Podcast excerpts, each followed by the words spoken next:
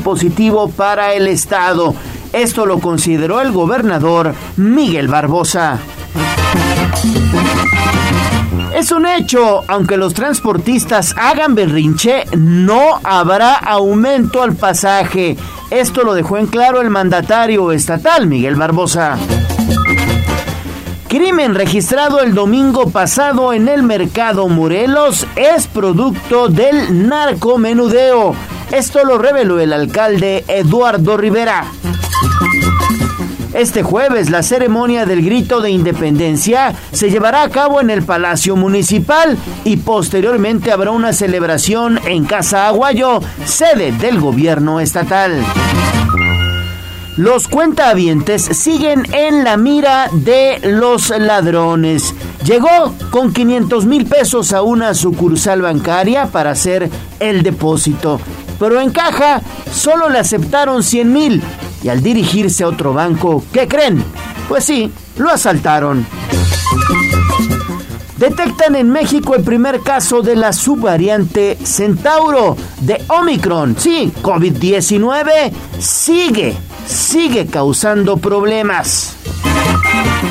Gran algarabía y diversión se vivió en la Plaza de la Concordia de San Pedro Cholula.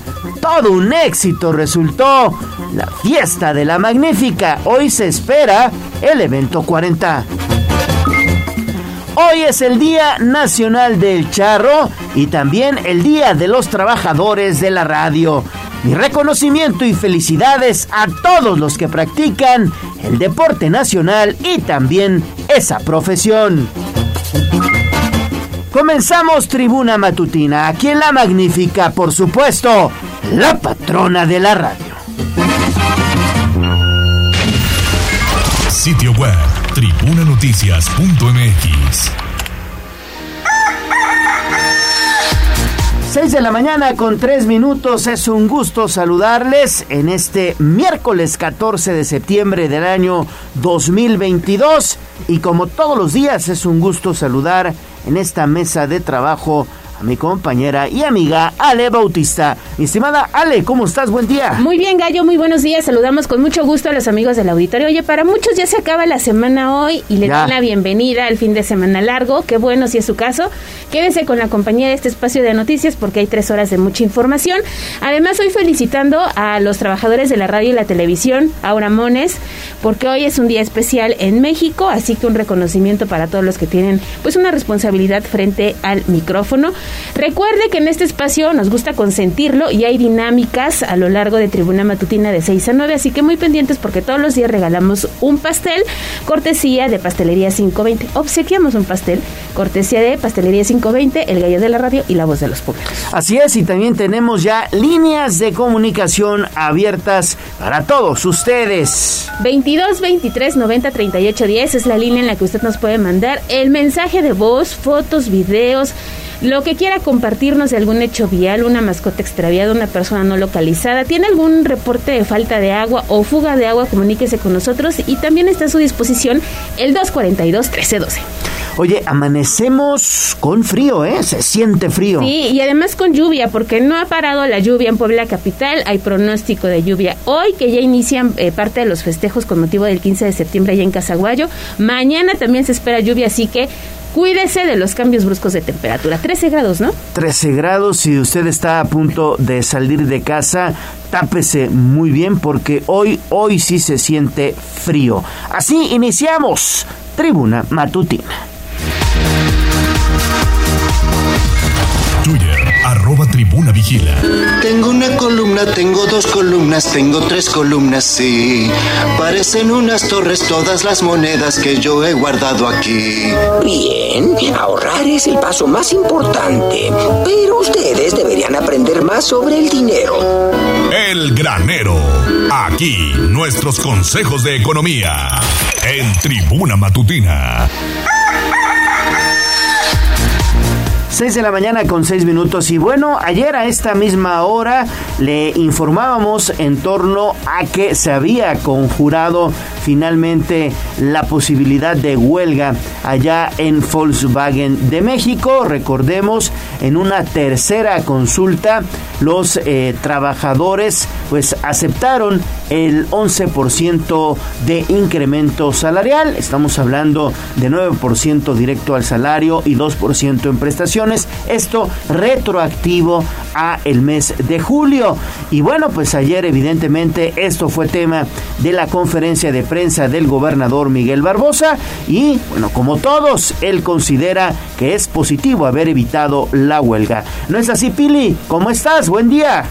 Buenos días. Bueno, pues sí, todo el mundo eh, se manifestó eh, pues a favor de haber evitado eh, que la planta se colocara las banderas de huelga y el gobernador del estado Miguel Barbosa pues celebró que los trabajadores merecen una felicitación por haber evitado el paro en la planta Volkswagen y que hayan aceptado la propuesta salarial que hizo la empresa para que se pueda continuar con la producción de vehículos. Esto es lo que dijo. Yo primero me, circunscribo a felicitar a trabajadores, al sindicato y a la propia empresa que pudieron encontrar vías de entendimiento y hacer posible que ayer en la, la consulta que se hizo pudiera ser aprobada la propuesta de, de, revisión contractual y aumento salarial y que fuera aprobada por una amplia, amplia mayoría. Es Puebla, felicito también a la secretaria eh, federal del trabajo eh, por el papel que desarrolló la Secretaría en su papel de mediación y bueno, por eso agradeció esa mediación que tuvo la secretaria del Trabajo, Luisa María Alcalde, secretaria de Trabajo y Previsión Social del Gobierno Federal, al mediar en ese conflicto que permitió finalmente acuerdos a través del Centro Federal de Conciliación y Registro Laboral, que además de evitar el estallamiento de huelga, pues puso en consideración a los trabajadores pues los incrementos a ese contrato. Así con la revisión, la y los trabajadores podrán terminar el año en buenos términos para lograr la producción que requiere para atender las necesidades del mercado automotriz. El reporte Gallo. Qué bueno, Pili, pero bueno, pues evidentemente, aunque esta es una buena noticia, la mala noticia, Pili, es que ayer se da a conocer en un comunicado de prensa por parte del sindicato de Volkswagen que se van a paro técnico debido a la falta de semiconductores, un problema que se vino a agudizar durante esta pandemia, Pili. Sí, y además que, bueno, la, la planta no es la única, la planta automotriz Volkswagen no es la única. Recuerda que eh, pues eh, prácticamente todas las armadoras que, que operan, pues no solamente en México, sino en el mundo, enfrentan el mismo problema. Y bueno, pues tan es así que muchas agencias pues no tienen vehículos, ¿no? Exactamente, y de esta manera, bueno, pues están ya a buen precio los seminuevos, los vehículos usados, todo un fenómeno que está pasando a nivel mundial. Gracias, Pili. A más tarde. Y ahora vamos con Liliana Tecpanecatl porque siguiendo con los temas, el resultado de la consulta en Volkswagen consolida Puebla como destino seguro para las inversiones, es lo que opinó la Coparmex. Y tú tienes los detalles, Lili, muy buenos días. Buenos días, Ale. Te saludo con mucho gusto, igual que al auditorio. Efectivamente, Rubén Forlón Martínez, presidente de Coparmex Puebla, reconoció a nombre del organismo patronal la decisión de los trabajadores de Volkswagen de México de aceptar el 11% de aumento al salario y prestaciones y con ello privilegiar la estabilidad laboral en la entidad. Destacó que el resultado de la consulta consolida a Puebla como un destino para seguir la inversión, por lo que calificó la decisión de los técnicos como importante y positiva y asimismo destacó la responsabilidad con la que actuaron todas las partes involucradas. Escuchamos lo que dice. Felicito a los trabajadores del Sindicato de Volkswagen de México, ya que después de la consulta han aprobado el convenio de revisión salarial contractual 2022. El diálogo y la responsabilidad con la que actuaron las partes involucradas beneficia a los trabajadores en sus condiciones laborales, brinda certeza a sus familias, ayuda a que la empresa mantenga una operación estable y permite a Puebla y a los poblanos que miremos con optimismo el futuro económico. El líder patronal resaltó que la empresa y el sindicato tienen una historia de diálogo y acuerdos que ha derivado en condiciones laborales extraordinarias para sus trabajadores y agregó que Volkswagen de México es una empresa que ha impulsado la economía y el desarrollo de Puebla. La armadora indicó que es hoy un motor fundamental en la generación de empleos, inversión y condiciones laborales gracias al esfuerzo, talento y profesionalismo de sus trabajadores. Es el reporte. Muchísimas gracias Lili, pues ahí está lo que opina la Coparmex. Sí, sí, sí, la verdad es que siempre los empresarios pues evidentemente están muy pendientes de lo que suceda en la industria automotriz aquí en Puebla, sobre todo aquí en Puebla por la importancia que tiene este sector desde hace ya muchos, muchos años, al menos más de 50 años cuando llegó esta armadora alemana a instalarse acá a la entidad. Y bueno, pues ayer al reunirse con integrantes del clúster automotriz y la Comisión de Desarrollo Económico del Poder Legislativo. La secretaria estatal de Economía, Olivia Salomón, refrendó que Puebla ocupa nada más y nada menos que la segunda posición a nivel nacional en producción y exportación de vehículos ligeros. ¿No es así, Avi? ¿Cómo estás? Muy buenos días. ¿Qué tal, Gallo? Efectivamente, pues te comento que la secretaria Olivia Salomón refrendó que Puebla ocupa la segunda posición a nivel nacional en producción y exportación de vehículos ligeros con 48.691 ensamblados y 46.926 colocados en el exterior en el mes de agosto de este año y es que destacó la importancia de consolidar una política de desarrollo económico con progreso social basada en la creación de clústeres que impulse la competitividad en los sectores del Estado. Y es que subrayó que en Puebla existe un ejercicio cercano de trabajo entre los sectores productivos, gobierno del Estado y el Poder Legislativo. Y es que además puntualizó que el primer año del gobierno de Miguel Barbosa Huerta albergó la mayor inversión extranjera en el Estado y dijo que Puebla trabaja en la creación e impulsos de nuevos parques industriales que anclen nuevas proveedoras, así como en el nodo de electromovilidad con el fin de potenciar las ventajas que representa el tratado entre México, Estados Unidos y Canadá y es que el presidente del Consejo Directivo del Clúster Automotriz Autopartes, Jesús Rescon Selma, planteó la importancia de promover incentivos que incluyan la oferta y desarrollo de infraestructura como parques y zonas industriales vías de comunicación y vialidades confiables y eficientes, disponibilidad de energía eléctrica limpia y sustentable, agua y gas natural, telecomunicaciones de primer nivel, así como disponibilidad de talento humano bien preparado y calificado con un sistema de educación efectivo y eficiente. Y es que refirió que más de 126 empresas proveen tanto a Volkswagen y Audi de México como a otras armadoras automotrices dijo que el 64% de las ventas de manufacturas se relacionan con vehículos ligeros y el empleo en la industria automotriz pasó de 31.830 puestos de trabajo registrados en el IMSS en el año 2000 a 55.700 puestos en este año, en este año, un crecimiento del 73%, lo que quiere decir una gran parte de la ocupación manufacturera migró al ensamble de vehículos ligeros. Y es que por su parte, el presidente de la Comisión de Desarrollo Económico, Néstor Camarillo Medina, resaltó la importancia de estos encuentros para consolidar una ley que permita detonar la productividad y competitividad, incluir la figura de clúster y reformas que modifiquen un marco legal que suma una década sin cambios. Gallo, es la información que tenemos. Donde estoy yo está la suerte.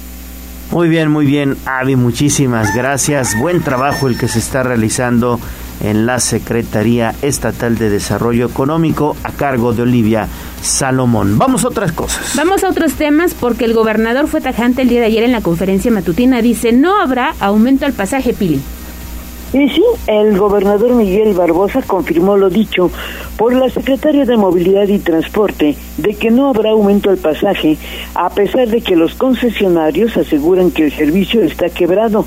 Dijo, no hay condiciones para autorizar un incremento en las tarifas y les dijo algo más. Escuchemos está negada cualquier aumento al transporte, está negado. No hay condiciones sociales ahorita para plantear eso. Y seguramente hay disminución en las ganancias del transporte, de los transportistas, sí lo hay, sí.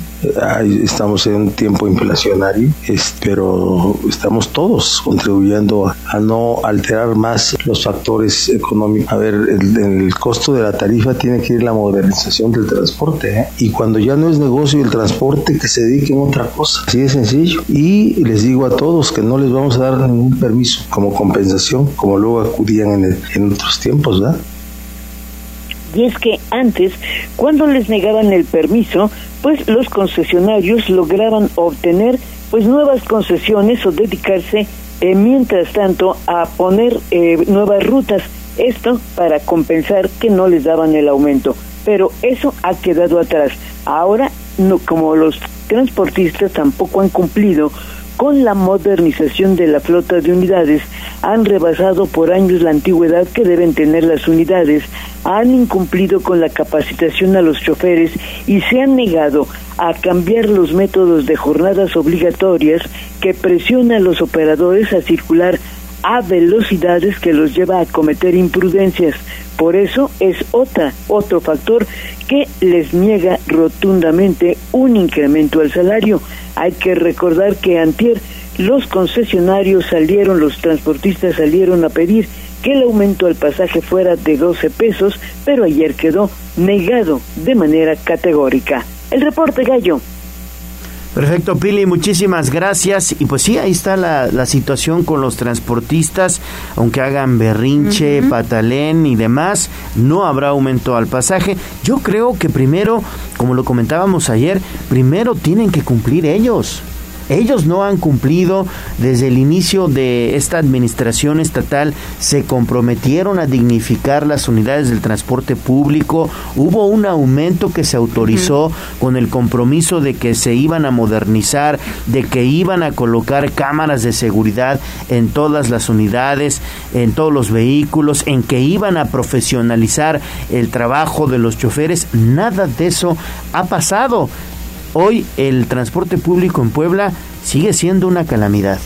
Sí, fíjate que si lo comparas a lo mejor con otras partes del país, todavía estamos como en términos favorables, podríamos decirlo. Ahora, los conductores, los choferes del transporte público me parece que las llevan de perder. En algunos casos, si lo hemos visto, lo que sucedió con la ruta 45A, allá en Avenida Las Torres y la 11 Sur, donde iba en tercer grado de alcoholemia, bueno, eso es muy lamentable. Lo cierto es que hay otros conductores, pues que viven de eso, no, les, no tienen otro ingreso y obviamente pasan jornadas muy largas al volante, todo el tiempo sentados, comen ahí tienen que cumplir con ciertos recorridos y entregar ciertas cuentas también a los concesionarios, ¿no? Ahora, a eso súmale también la ola de inseguridad, porque entonces se enfrentan también al robo a bordo del transporte público, ellos tienen que hacer la ruta de manera constante y cuántas veces no se han convertido también en víctimas de la delincuencia.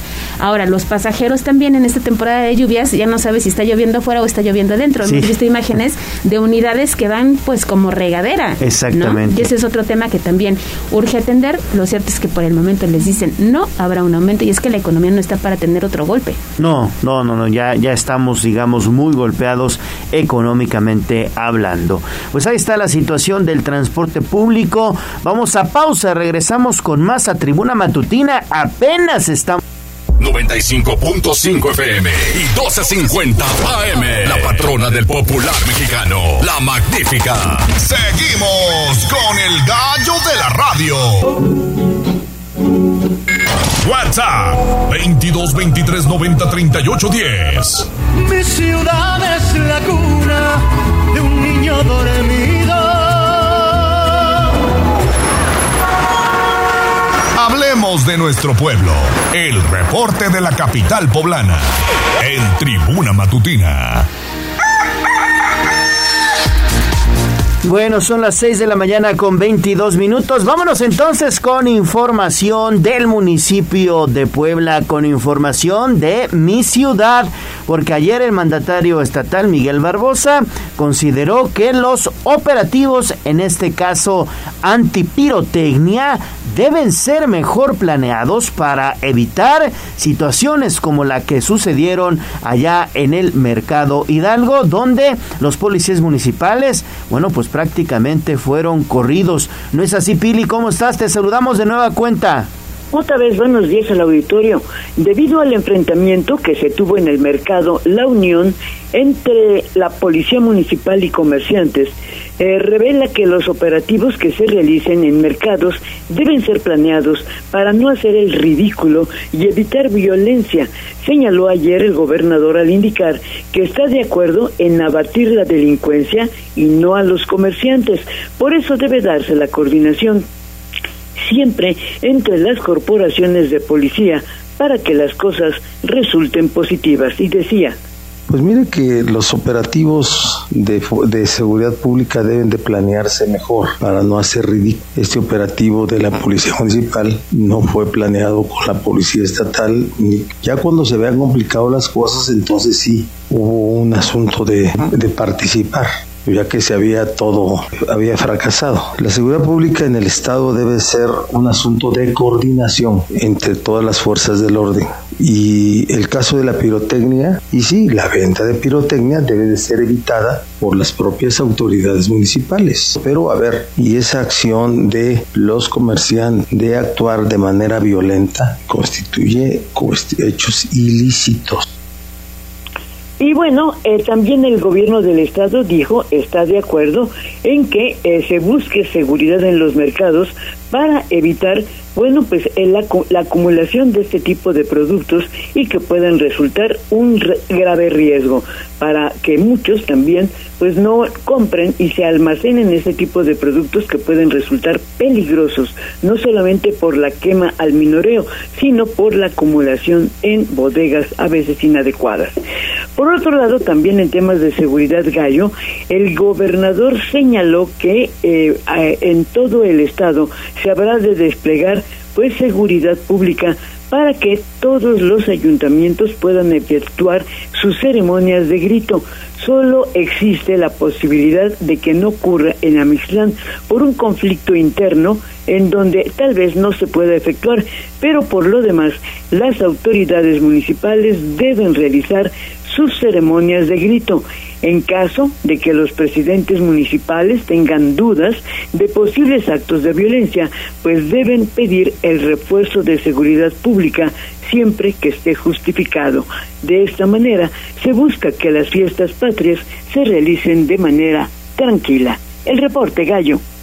Gracias, gracias y muchas, muchas eh, felicidades, mi estimada Pili, también porque llevas muchos años trabajando en la radio. Gracias, Pili. Gracias, es nuestro día. Exactamente. Para todos los y sobre todo bueno pues los, los operadores que a veces no conocemos que no vemos claro. eh, porque no es televisión pero en la radio hay muchas muchas manos que hacen posible que eh, pues llevemos eh, la voz precisamente a la audiencia. Mi reconocimiento siempre para ti Pili. Fuerte abrazo eh gracias a todos Seguimos con más. Son las 6 de la mañana con 26 minutos, tiempo de hacer enlace con Gisela Telles, porque el día de ayer se dio a conocer que el ayuntamiento decomisó más de media tonelada de pirotecnia en el mercado Hidalgo gracias a una denuncia ciudadana, así que la invitación es a que reporte cualquier situación para prevenir un accidente. ¿No es así, Gisela? Así sale, tras un reporte ciudadano, se encontraron camionetas con más de tonelada y media de pirotecnia al interior del mercado Hidalgo. Esto lo dio a conocer el presidente municipal de Puebla, Eduardo Rivera Pérez.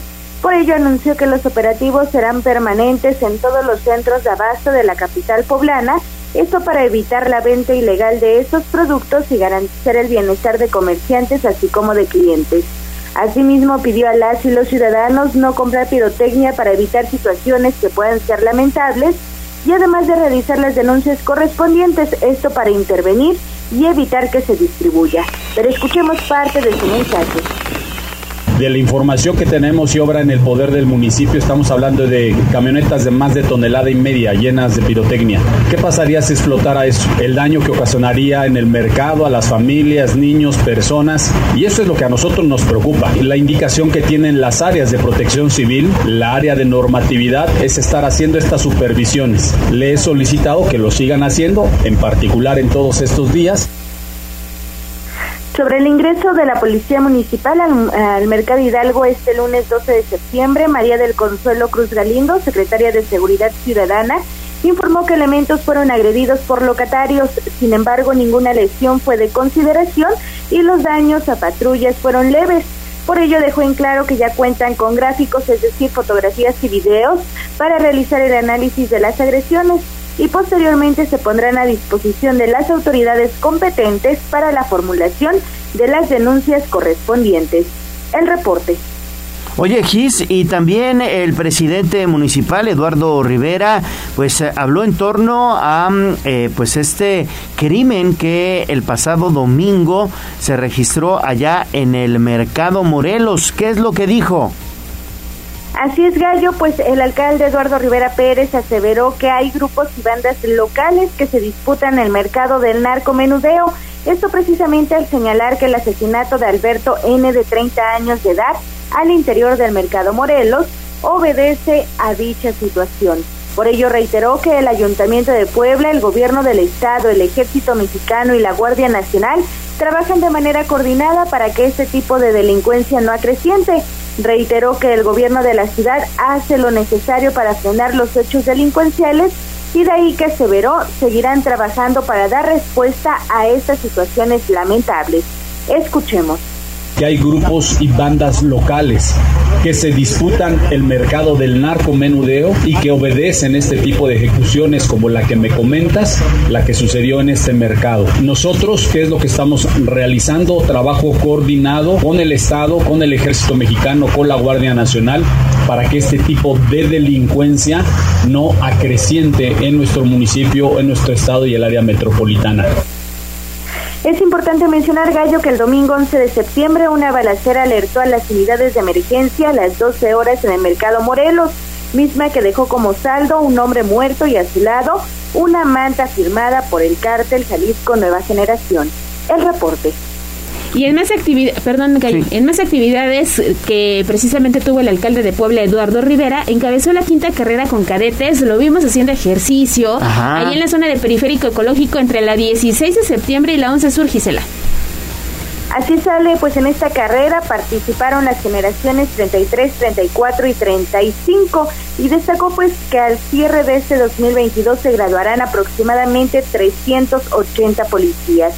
Durante este evento, el alcalde Eduardo Rivera Pérez puntualizó que el gobierno de la ciudad labora las 24 horas del día para abonar a la seguridad, de ahí que refirió, al finalizar este año se llegaría al 60% del total de policías graduados en la gestión anterior. Afirmó que la capital poblana necesita hombres y mujeres valientes, honestos, preparados y con espíritu de servicio por ello, en la academia se imparten clases que desarrollen sus conocimientos y habilidades, entre otras en prevención del delito, atención a víctimas, inteligencia, eh, también radiocomunicación, armamento y tiro policial, así como uso de armas. Pero escuchemos parte de lo que mencionaba. En Puebla, amigas y amigos, no estamos dispuestos a vivir con miedo. La ciudadanía espera de nosotros grandes resultados. Y como presidente municipal le pido a los cadetes de estas generaciones 33, 34 y 35 que me acompañen a corregir el rumbo de la seguridad en nuestro municipio de Puebla. Nos sentimos muy orgullosos de venir aquí a correr junto con ustedes, los mandos, jóvenes también de la administración mi esposa, secretarios, directores, regidor, diputado federal y decirles bienvenidos a esta nueva clase de más y mejores policías para seguir teniendo a una Puebla de 10. Rivera Pérez recordó que las y los jóvenes podrán unirse desde los 18 años de edad, por lo que se pueden registrar o pedir mayor información al número telefónico 2222 185489 al WhatsApp 2228 789763 o en la Academia de Formación Policial de lunes a viernes de 9 a 18 horas. El reporte. Gracias, gracias, Gis. Apenas estamos iniciando tribuna matutina. Oiga, ayer, ayer, dos minutos antes de las 10 de la noche, se registró un sismo, un sismo con eh, epicentro en Petatlán Guerrero. La intensidad fue de 5 grados. Esto es lo que ha sucedido en las últimas horas. Un sismo anoche dos minutos antes de las 10 de la noche. Afortunadamente aquí en Puebla no se percibió, pero sí sonaron algunas alarmas antisismo. Recordemos que de manera histórica septiembre ha sido un mes en donde pues no sabemos por qué, pero tiembla mucho. Mm, exactamente. Afortunadamente muy pocas personas lo sintieron. Fue perceptible más en la Ciudad de México. Compartían videos de a lo mejor algunas eh, lámparas que tuvieron movimiento, pero todo está en calma, en orden. No sabemos cuándo nos va a temblar, que además ese es otro tema, ¿no? Claro. Pero hay que estar prevenidos ante cualquier situación y participemos en el simulacro que va a tener lugar el próximo 19 de septiembre. Oye, Gallo, también nos preguntan que qué sabemos de lo ocurrido durante la noche en San Bartolo. Hubo movimiento policíaco porque al parecer unos asaltantes se resguardaron en uno de los edificios que se ubica en esta unidad habitacional al sur de la Angelópolis. Eh, finalmente, bueno, atendió este reporte la Policía este, municipal. la Secretaría de Seguridad Ciudadana de Puebla, pero bueno, estaremos compartiendo los detalles a través de Código Rojo, así que muy pendientes de redes sociales en Twitter y también en Facebook. Y hoy empiezan los festejos patrios allá en la zona de Casaguayo. Mira, a las 5 de la tarde se presentará el ballet folclórico. Todos los accesos son gratuitos. Ya más tardecito estará la flamante Sonora Dinamita, Altares de México, los Askis y habrá un espectáculo de pirotecnia también. Todo lo que se ha preparado, ¿no? Para iniciar con todo este fin de semana largo y sobre todo las fiestas patrias. Allá en el barrio del Alto, por cierto, recién rehabilitado también su mercado. Vamos a pausa, regresamos. No se vaya. Vamos a un corte comercial y regresamos en menos de lo que canta un gallo.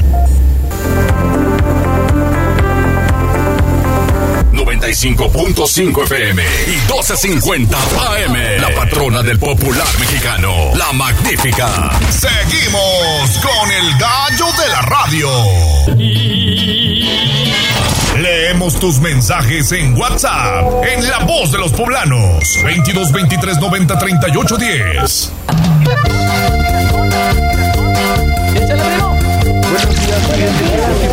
Esta es la voz de los poblanos. En Tribuna Matutina también te escuchamos.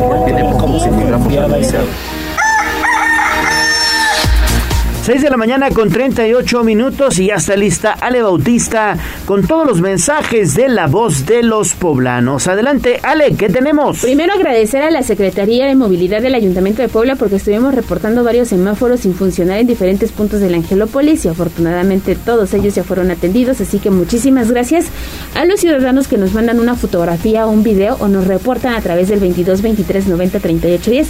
Logramos hacer ese enlace y finalmente quedó resuelto esta situación. Y también tenemos mensaje para la terminación 8124 que nos escucha desde la zona de Belisario Domínguez. Un saludo dice para todos allá en la Magnífica y en especial para el Gallo de la Radio. Muchas gracias para todos ustedes también un saludo. Bueno, ahí están los mensajes. Recuerde que nos puede hacer llegar una foto, un video, pero sobre todo un mensaje de voz al 22 23 90 38 10. Y hay muchas dudas con respecto, bueno, a cómo podrán hacerle para ingresar a los espectáculos que tiene programado el, el gobierno del estado que inician el día de hoy.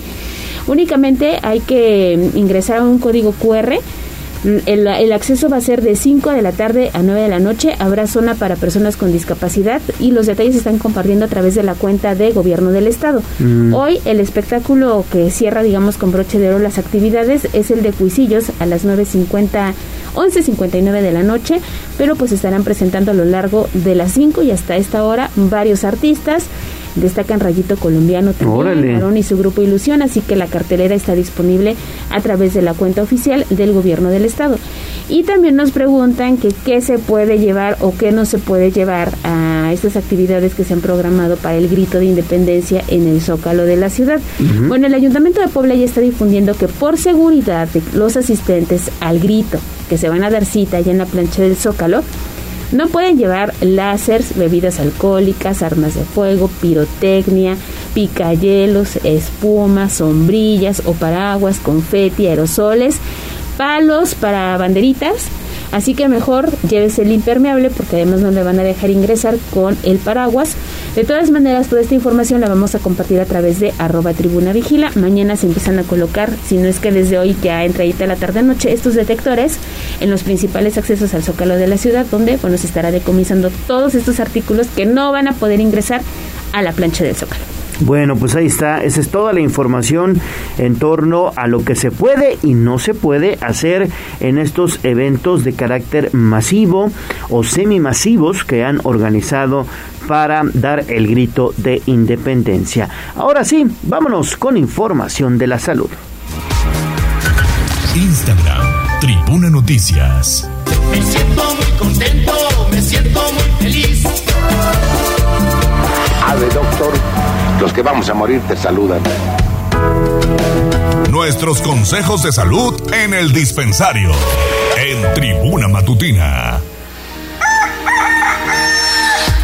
Bueno, antes de pasar con todo el bloque de las fiestas patrias, estas son buenas noticias porque el quirófano móvil de la Secretaría Estatal de Salud ha sido todo un éxito. ¿No es así, Pili? Adelante de nueva cuenta. Gracias. Eh, bueno, debido a la necesidad de cirugías que tenía la población abierta, que no pudo ser atendida en hospitales de la Secretaría de Salud durante dos años y medio de pandemia COVID, a través del quirófano móvil que ha implementado el gobierno del Estado, se han podido hacer hasta ayer un promedio de 400 operaciones a igual número de ciudadanos.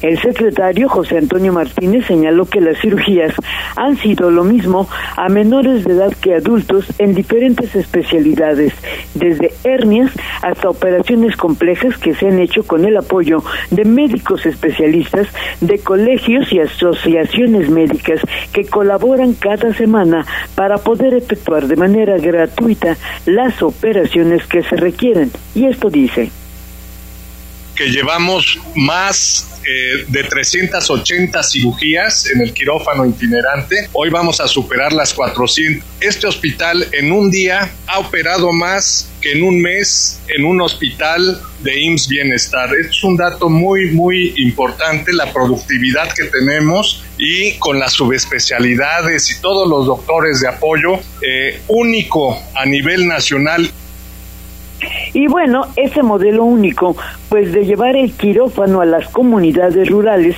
para atender a personas directamente, pues que no pueden llegar a hospitales, ha resultado todo un éxito y sobre todo dar atención a las personas de pocos recursos. Y bueno, sobre el tema COVID, fíjate que los contagios en las últimas horas solamente fue de ocho casos, es decir, es la cifra yo creo que más baja que se ha tenido desde que apareció el COVID. Y la población activa se mantiene en 568 personas, mientras que en hospitales hay pacientes, pues todavía eh, que dos que requieren de apoyo para respirar. Los servicios de salud, pues continúan con sus jornadas de vacunación en el interior del estado. Lo hicieron ayer y lo harán hoy 14 en 58 municipios de la entidad. Ese es el reporte sanitario gallo de nuestra salud. Oye, y en más información, Pili, rápidamente, el día de ayer hubo una ceremonia conmemorativa por el 175 aniversario de la gesta heroica de los niños héroes de Chapultepec y estuvo el gobernador Miguel Barbosa. Sí, mira, ante en realidad esta ceremonia corresponde siempre a las Fuerzas Armadas. Por eso ante el monumento de los niños héroes de Chapultepec, elementos de la vigésima quinta zona militar y autoridades civiles rindieron homenaje a la memoria de los cadetes del heroico Colegio Militar. Por parte de los tres poderes, la oradora en esta ceremonia fue la secretaria de Planeación y Finanzas, María Teresa Castro Corro, quien hizo una semblanza de la defensa que hicieron los jóvenes cadetes. Sin embargo, las circunstancias los llevó a que ese 13 de septiembre de 1847 ellos se convirtieran en héroes, dando ejemplo con coraje y dignidad a la sociedad y a las futuras generaciones. Son un símbolo de todos los mexicanos y rendimos profundo reconocimiento al valor que tuvieron estos seis personajes, que sacrificaron su propia vida por la soberanía, así como defender una nación de paz y bienestar.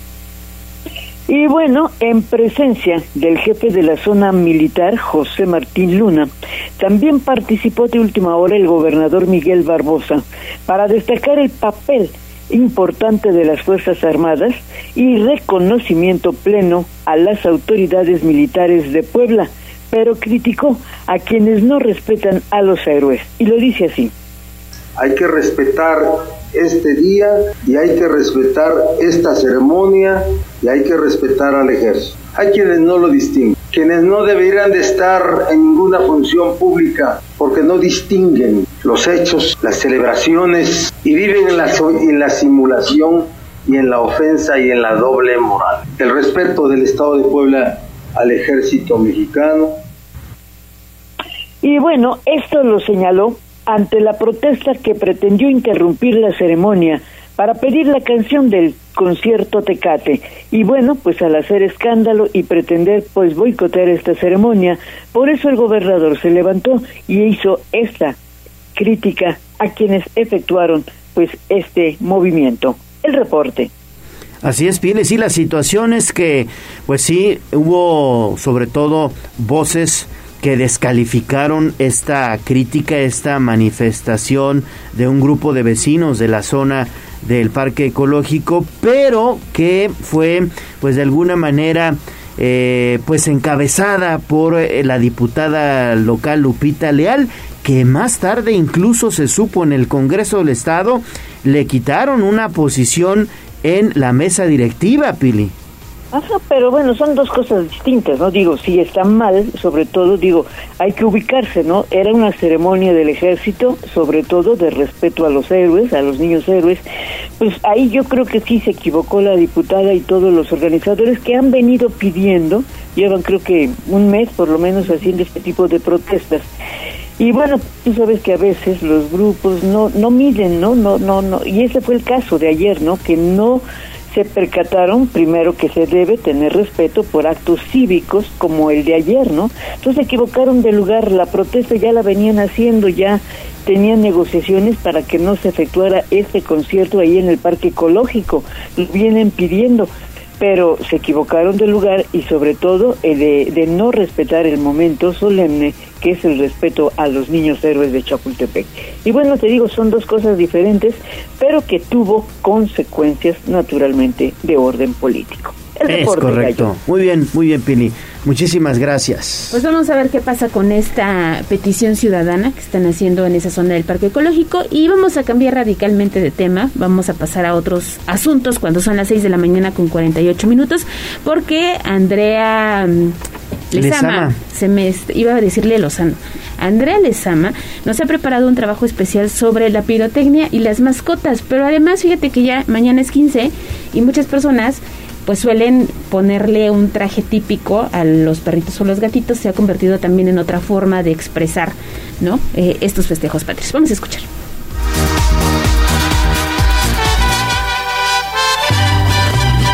México es un país lleno de tradiciones, costumbres y un sinfín de representaciones que nos han caracterizado por generaciones. Es tanto el amor a estos colores mexicanos que se ha llevado en estos días, pues es común decorar con guirnaldas y adornar con banderas las casas y lugares de trabajo. Sin embargo, esta tradición ha llegado hasta las mascotas, pues las personas visten de trajes típicos a sus caninos y felinos. Así que diversas pet shop, tanto en línea como físicas, han sabido aprovechar esta tendencia y asimismo poner en venta diversas prendas que varían entre los 200 pesos mexicanos hasta los 500, dependiendo del tamaño y diseño patrio del mismo. Desde el punto de vista ético, vestir a los animales va en contra de su naturaleza.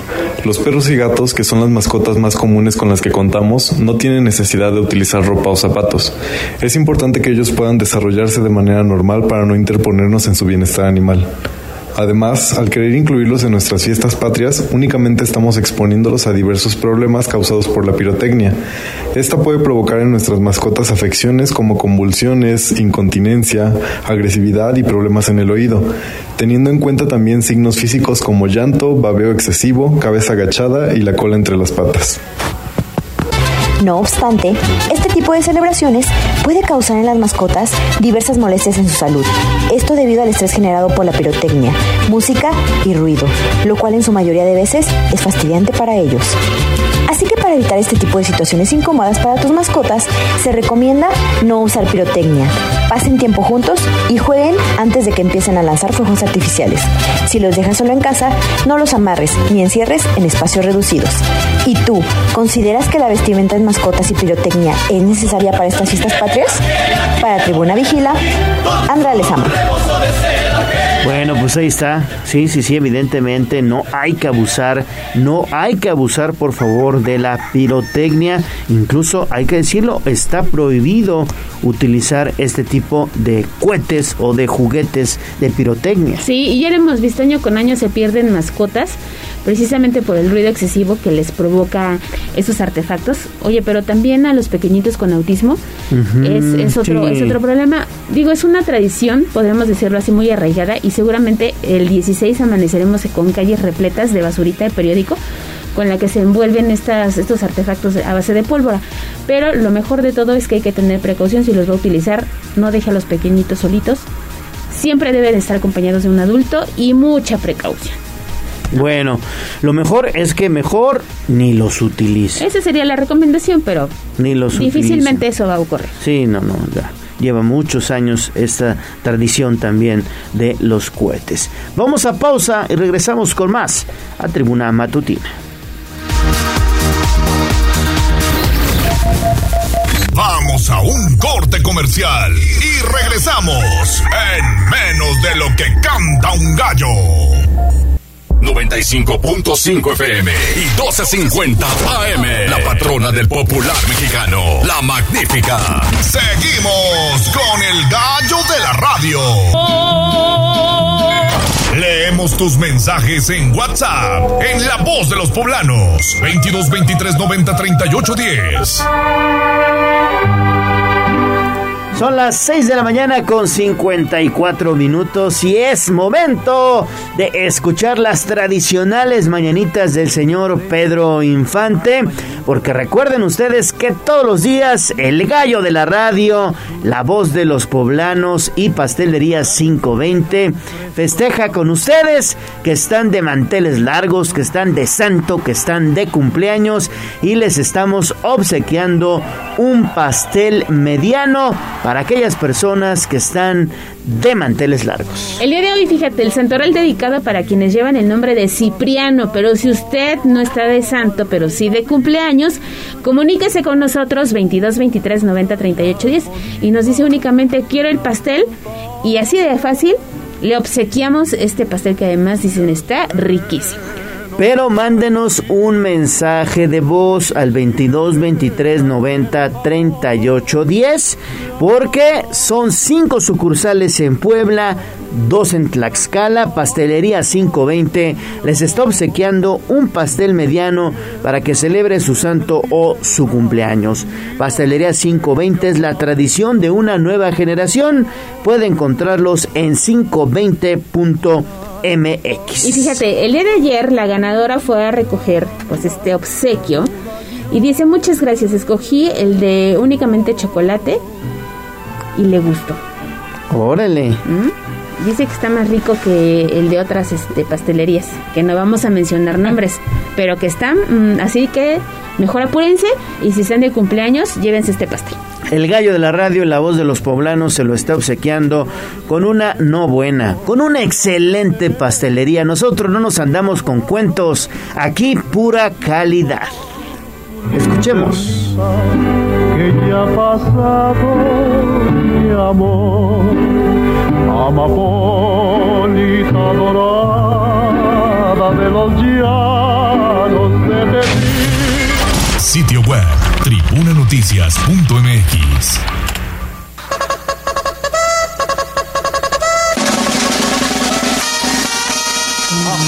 Más allá del pueblo y la zona conurbada. ¿Qué pasa en nuestras localidades vecinas? En Tribuna Matutina 6 de la mañana con 57 minutos. Vámonos hasta la región de Tehuacán con Servando Medina. Mi estimado Servando, ¿cómo estás? Muy buenos días. ¿Qué hay por allá? ¿Qué tal? Buen día, Leonardo Torija, Alejandra Bautista. Bueno, han de recordar que hace aproximadamente unos 15 días hubo aquí en Tehuacán manifestaciones de personas provenientes de vecinos, de municipios vecinos, debido a un supuesto relleno sanitario que construyendo de manera... Bueno, pues cerca de 35 mil pesos el área de desarrollo urbano municipal sancionó a la empresa de excavación en un terreno de la Junta Auxiliar de Santa María Coapán, donde presuntamente se pretende edificar una planta de residuos sólidos. Eduardo Fernández, director de desarrollo urbano aquí en Tehuacán, dijo que luego de este inició una empresa de terrenos entrar. Vamos, vamos a entrar tantito observando, no seas malito amigo, si te puedes mover un poquito, se está cortando tu reporte y es importante también conocer la información de Tehuacán. A ver, vamos a, vamos a escuchar a, a, Servando. Adelante de nueva cuenta, te decía, se cortó un poquito, si pudieras retomar Servando, por favor. Claro que sí, ya estamos de nueva cuenta en línea se comentaba que una empresa que pretendía construir una planta tratadora de residuos sólidos, pues fue sancionada con 35 mil pesos. Debido a esto, el director de Protección Civil en Tehuacán dijo que luego de que se excavara ahí en esa junta auxiliar pretendiendo construir una planta tratadora de residuos, pues el ayuntamiento procedió administrativamente con la suspensión del trabajo, además de que tiene un tiempo definido para hacer el pago de esta multa de 35 mil pesos. Dijo que una empresa ingresó una solicitud hace tiempo para la construcción de esta planta tratadora, pero no le dio seguimiento, por lo tanto no se entregó ningún permiso y se presume que pudo haber sido la misma a que la que hizo estos hoyos. Reveló que están a la espera de un resolutivo también por parte de la Profepa, quienes eh, determinarán si hubo afectaciones en el medio ambiente, pero con base en ello determinarán otra multa ya que en el predio cavaron dos fosas con dimensiones de 50 por 50 metros de largo y ancho y una profundidad de 8 metros de fondo.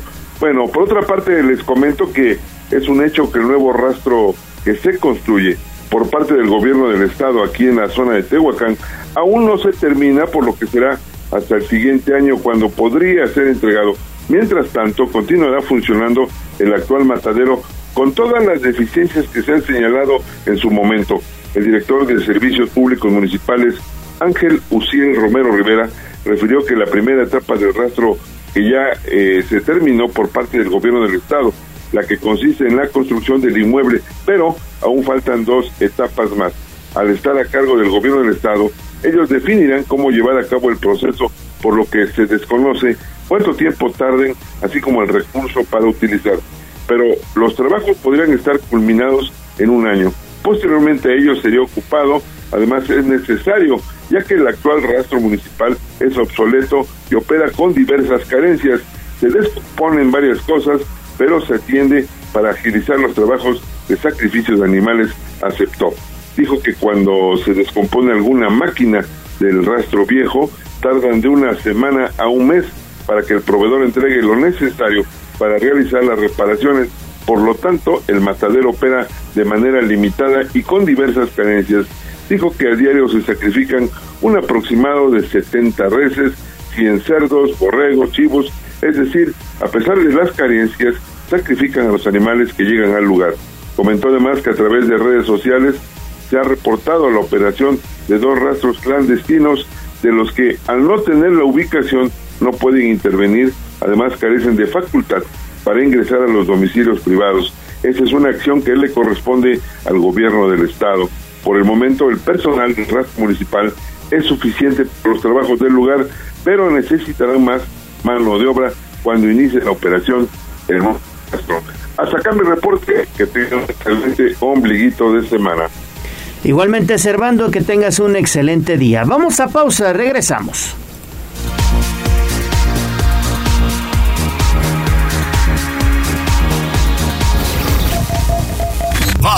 Un corte comercial y regresamos en menos de lo que canta un gallo.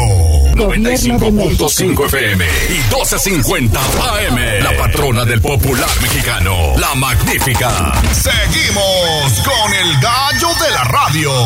Twitter, arroba tribuna vigila. 7 de la mañana con 4 minutos estamos de vuelta en tribuna matutina. Bueno, vámonos entonces hasta la región de las Cholulas, de los pueblos mágicos. Primero tocamos base en San Pedro Cholula porque, bueno, pues ya están planeando el presupuesto 2023. Adelante Lili, te saludo con gusto, buen día.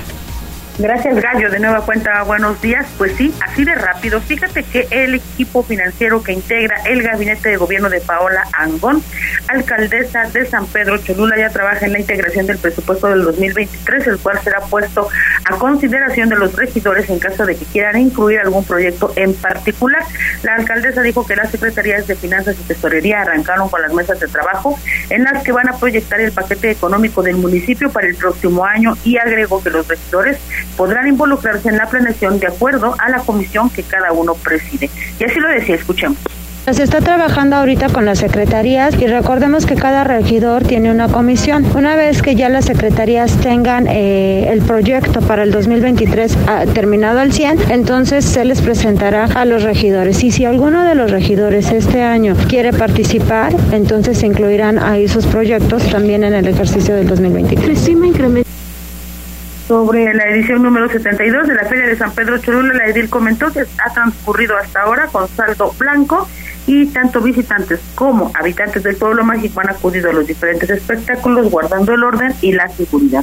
El reporte.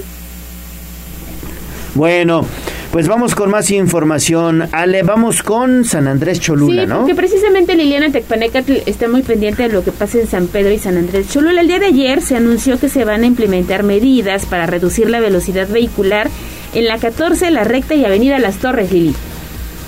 Ah, efectivamente, Ale, entre otras, fíjate que Edmundo Tlategui Persino, alcalde de San Andrés Cholula, informó que el Cabildo aprobó la realización de estudios encaminados a determinar qué instrumentos podrían implementarse en algunas vialidades del municipio en donde los autos corren a altas velocidades. El edil aclaró que no se trata de fotomultas por ahora, porque sí podrían ser una opción, aunque también se valorará la posibilidad de construir topes. Sin embargo, admitió que esta medida genera lentitud en la circulación y por ende mayor tráfico. Escuchemos lo que él decía.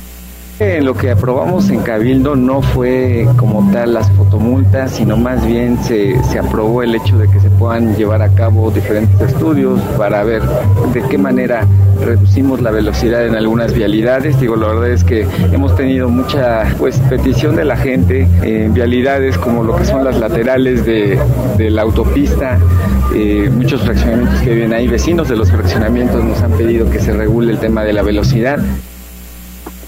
Mencionó que las calles en donde se realizarán estos análisis son las laterales de la autopista Puebla-Tlixco, las laterales de la recta Puebla-Solula, la avenida Las Torres e incluso algunas de la cabecera municipal como la 14 Oriente, que está conocida popularmente como la calle de los Antros. Y finalmente dijo que las peticiones sobre la necesidad de regular la velocidad de los automóviles han emergido de los propios vecinos, sobre todo de los fraccionamientos que se asientan en las inmediaciones de estas vialidades.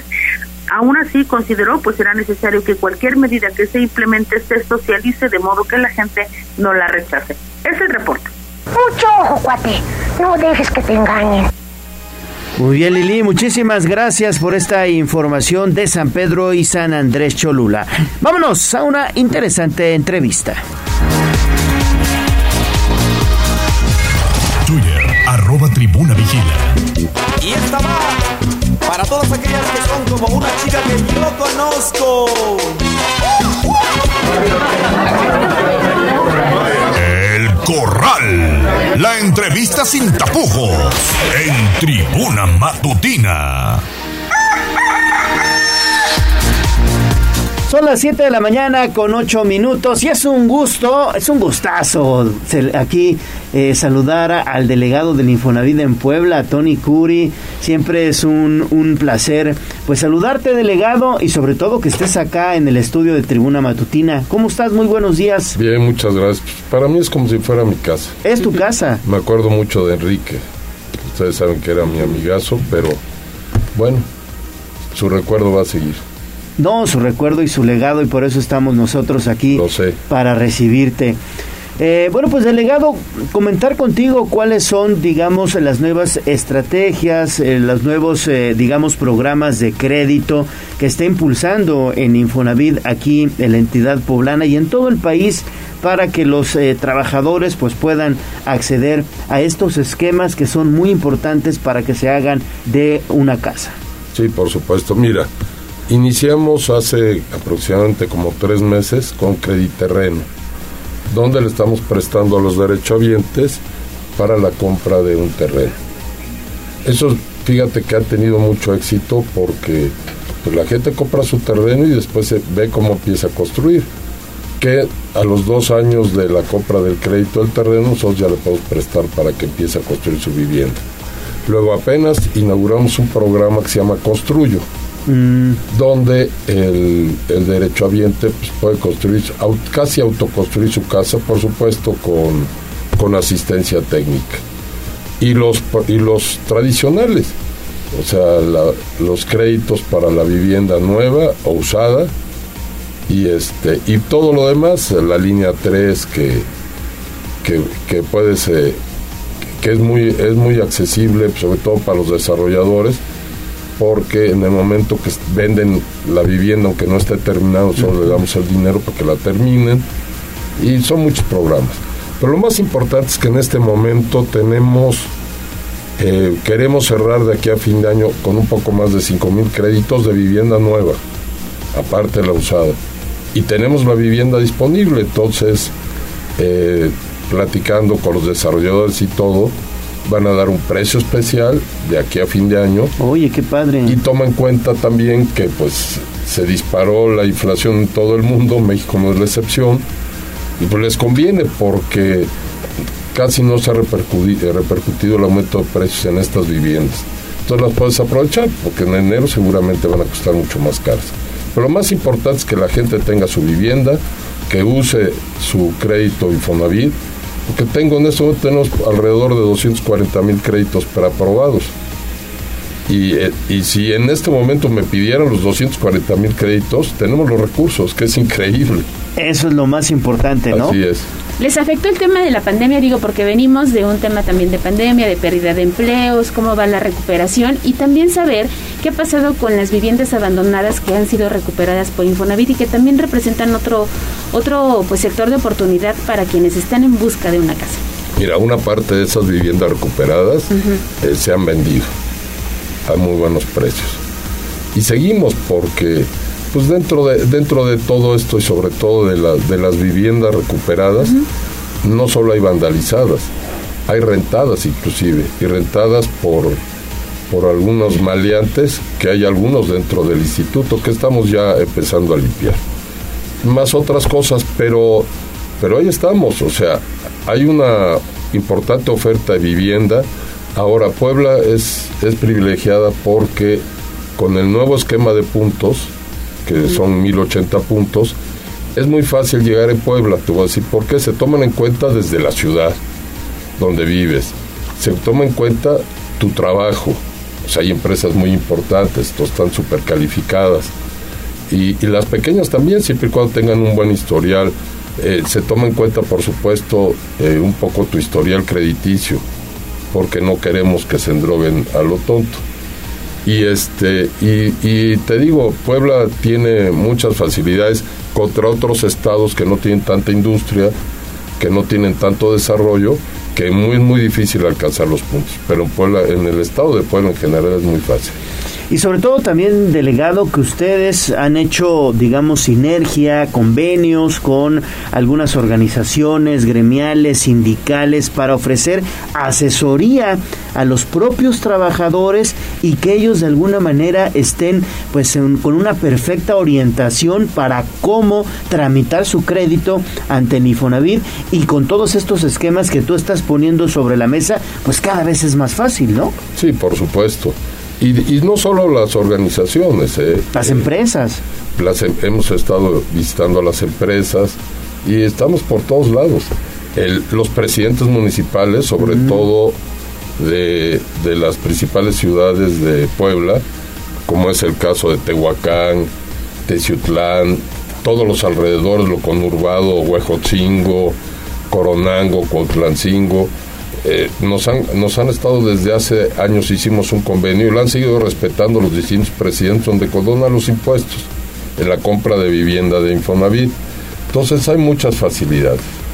Claro, y sobre todo también mencionar que hoy se está garantizando también del instituto que sean viviendas de calidad y que también en el caso de los terrenos estén regularizados, que no sean ejidos, por ejemplo.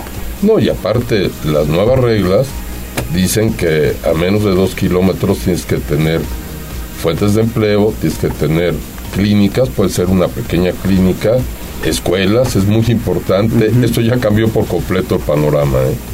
Entonces, y por supuesto que antes de, de que entreguen una vivienda los, y que, que cierren el, el crédito con nosotros, ya pasó por un proceso, terminando por verificadores que, que estén eh, garantizando que la vivienda está en buenas condiciones. Delegado, y nos preguntan dónde pueden obtener mayor información, dónde están ubicadas las oficinas del Infonavit y en qué horario están atendiendo. Bueno, mira, yo les inclusive yo siempre doy mi teléfono y lo voy a dar, ¿eh? porque es apasionante ayudar a la gente, sobre todo a encontrar vivienda. Atención personalizada. Está bien, es buena frase. Eh, te, voy- te puedo dar mi teléfono que es 2223 04 2300.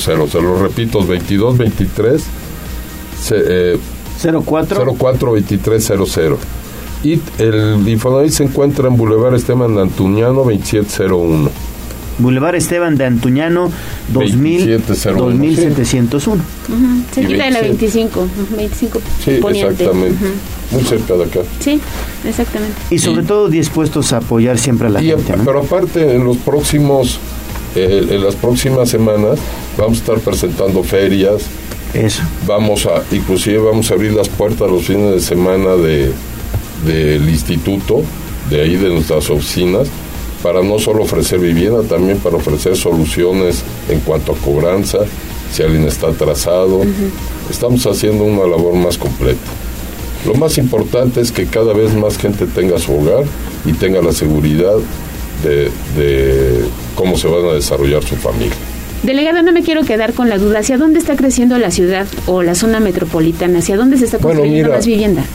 El, creció en los últimos años mucho hacia Huejotzingo, hacia Coronango, hacia Cuautlancingo, San Pedro Cholula, San Andrés. Por ahí ha crecido mucho. Estamos queriendo o tratando de que se desarrolle también la zona hacia Valsequillo. Eh, estamos viendo eh, algunas cosas, como ejemplo, hace falta un poco de infraestructura de agua, estamos en tratos con Agua de Puebla para que empiece a desarrollar hacia allá. Este, va- prácticamente son las áreas donde se ha crecido. Hicimos un convenio también junto con Canadevi, nosotros con el, con el gobierno municipal de Puebla, también están ex- exentando algunos impuestos en ciertas zonas y tenemos facilidades en todos lados. Mira, cuando yo llegué hace seis años, me acuerdo que había un presidente municipal que decía que él no iba a autorizar vivienda porque no tenía agua. Y yo le dije, bueno, si quieres que los que te eligieron vivan en cuevas, pues, no hay bronca, adelante. Pero en lugar de ver eso, mejor ve cómo le haces para que haya agua Claro. en tu municipio. Y no salgas con eso porque la gente que te eligió vive en tu municipio y tiene su casa ahí. Entonces no puedes negar las viviendas. Perfecto. Bueno, pues sí, sobre todo Ahora tenemos una, ¿puedo hacer Sí, un anuncio? adelante. Tenemos una feria de vivienda junto con Canadevi en Periplaza, 23, 24 y 25 de septiembre. Ah, ya viene. Sí. 23, 24 y 25 de septiembre, Feria de la Vivienda en Periplaza, entonces. De 10 de la mañana a 7 de la noche. Al sur de la ciudad. Al para sur. que lo noten el próximo. Sí, ahí en Periférico y Aguasanta, ¿no? Así es. Y vamos a seguir teniendo más, les voy avisando para que nos ayuden. Claro que Sí, sí. a difundir esta información que es Y van, importante. van a estar los principales desarrolladores. Y te digo, tenemos listas ahorita 5 mil viviendas para poder, este, para que puedan ofertar y puedan aprovechar su crédito. Y si, y si este, no necesitan vivienda y quieren comprar un terreno, también. Y si quieren remodelar, pues tenemos el, el Mejoravit o tenemos el Construyo. Eh, tenemos un amplio abanico de, de posibilidades. ¿Dónde lo he oído? Perfecto, pues eh, Tony Curi, delegado del Infonavit aquí en Puebla, muchas gracias por acudir a Tribuna Matutina, delegado, es tu casa y sobre todo que siempre nos traes buenas noticias para todos los trabajadores. Muchas gracias. No, hombre, ni me lo digas y aparte me trae muy buenos recuerdos venir aquí. Gracias. Vamos a pausa y regresamos con más. No se vaya. Punto 5 FM y 1250 AM. La patrona del popular mexicano. La magnífica. Seguimos con el gallo de la radio. Twitter, arroba tribuna vigila. ¿Por dónde sí y por dónde no? Aviso. 7 de la mañana con 22 minutos. Hay mensajes de nuestros amigos Radio Escuchas. Así es, la terminación 2353 nos dice excelente ombligo de semana y escuchando al gallo de la radio y a la voz de los poblanos. Así que un saludo. Un saludo. El señor Luis también se comunicó con nosotros, te manda un saludo muy especial y dice que en la ruta Loma Bella y en la ruta 18 no están levantando a las personas de la tercera edad o con discapacidad. Que por favor lo pasemos porque pues sí urge atender a este sector de la población que hace uso del transporte público y los choferes nada más no los quieren subir porque además pagan una tarifa menor que el resto de los pasajeros, pero no se vale. Ruta Loma Bella. Y la ruta 18. A ver, ahí un llamado a nuestra amiga, la secretaria de Movilidad y Transporte, Elsa Bracamonte. Por favor, envíen sus supervisores del transporte a verificar a la ruta Loma Bella y a la ruta 18 no están subiendo a personas de la tercera edad y también a personas con alguna discapacidad. A ver, yo me pregunto, ¿y así quieren aumento? Pónganse mejor a hacer su chamba y pónganse a brindar un mejor servicio. La gente se los va a agradecer y si hacen eso, después los mismos usuarios van a decir, no, pues sí, la verdad es que han mejorado mucho y ahora sí se merecen un aumento. Ahorita no hay aumento al pasaje por eso, por ese tipo de prácticas que desafortunadamente se han enraizado en Puebla. Hagan bien su chamba y se acabó. En algunos conductores, porque ya sabes, entonces te bajas picas para bajar, te pones apenas un pie, uno, uno, y ya se está arrancando. Pero hay otros este, conductores que sí se toman su tiempo, esperan a que descienda la persona y siguen su trayecto. Bueno, gracias a don Luis por la comunicación aquí a Tribuna Matutina, específicamente a la voz de los poblanos. Nosotros vamos con David Becerra a las calles de Puebla, que ya está listo, ya está recorriendo la ciudad. Adelante, David. Gallo, Ale, los saludo este frío, frío miércoles desde la 14 Oriente y 16 Norte en las mediaciones de Casa Aguayo, donde se realizan todos los preparativos ya para las celebraciones patrias. Y es que a partir de este punto se presenta el cierre de la vialidad, pues ya se montan las estructuras de los escenarios donde se estarán presentando los shows gallo. Así que tomar en cuenta este cierre, te repito, 14 Oriente y 16 Norte. Pues además es una calle, recordemos, bastante transitada, como bien mencionas, por el transporte público. Gallo, esa es la información. Bueno, David, entonces, a ver, para, para recapitular, digamos, ¿en qué sentido se observa más tráfico? ¿En sentido al norte, en sentido al sur, en sentido al oriente o en sentido al poniente? Ya saqué mi brújula. en sentido al norte de la ciudad, Gallo, bueno, viniendo de la 14 Oriente, te comento desde la 16 Norte, y en dirección a Boulevard 5 de Mayo, pasando, bueno, por eh, precisamente Casa Aguayo, toda esta zona del eh, Mercado del Alto, bueno, entonces esta es la zona que presenta el cierre vial, Gallo. Perfecto, David. No, pues es que están desviando todo el transporte público por vías alternas. Gracias, David, por esa información y vamos a compartir videos a través de redes sociales. Vamos a compartir videos a través de redes sociales. Hablando de redes sociales, ¿qué tenemos, Jazz? En la red social estás ya muy pendiente también. Mira, el señor Pedro Joaquín Robles dice muy buenos días, Victoriano González también dice buenos días, el señor Miguel Ángel Popoca Dice muy buenos días Ale, Leo y a todos en la cabina. Don Miguel, saludos. tengan un magnífico día, muchos saludos. También tenemos saludos a través de WhatsApp que dice Raimundo Ortega que nos está escuchando. Dice buenos días. Reporto que hay un choque en la vía Atlixcayot. Esto antes de llegar al circuito Juan Pablo II. Nos comparte la fotografía. Y también un saludo a Victoriano González. Vamos con información de la nota roja.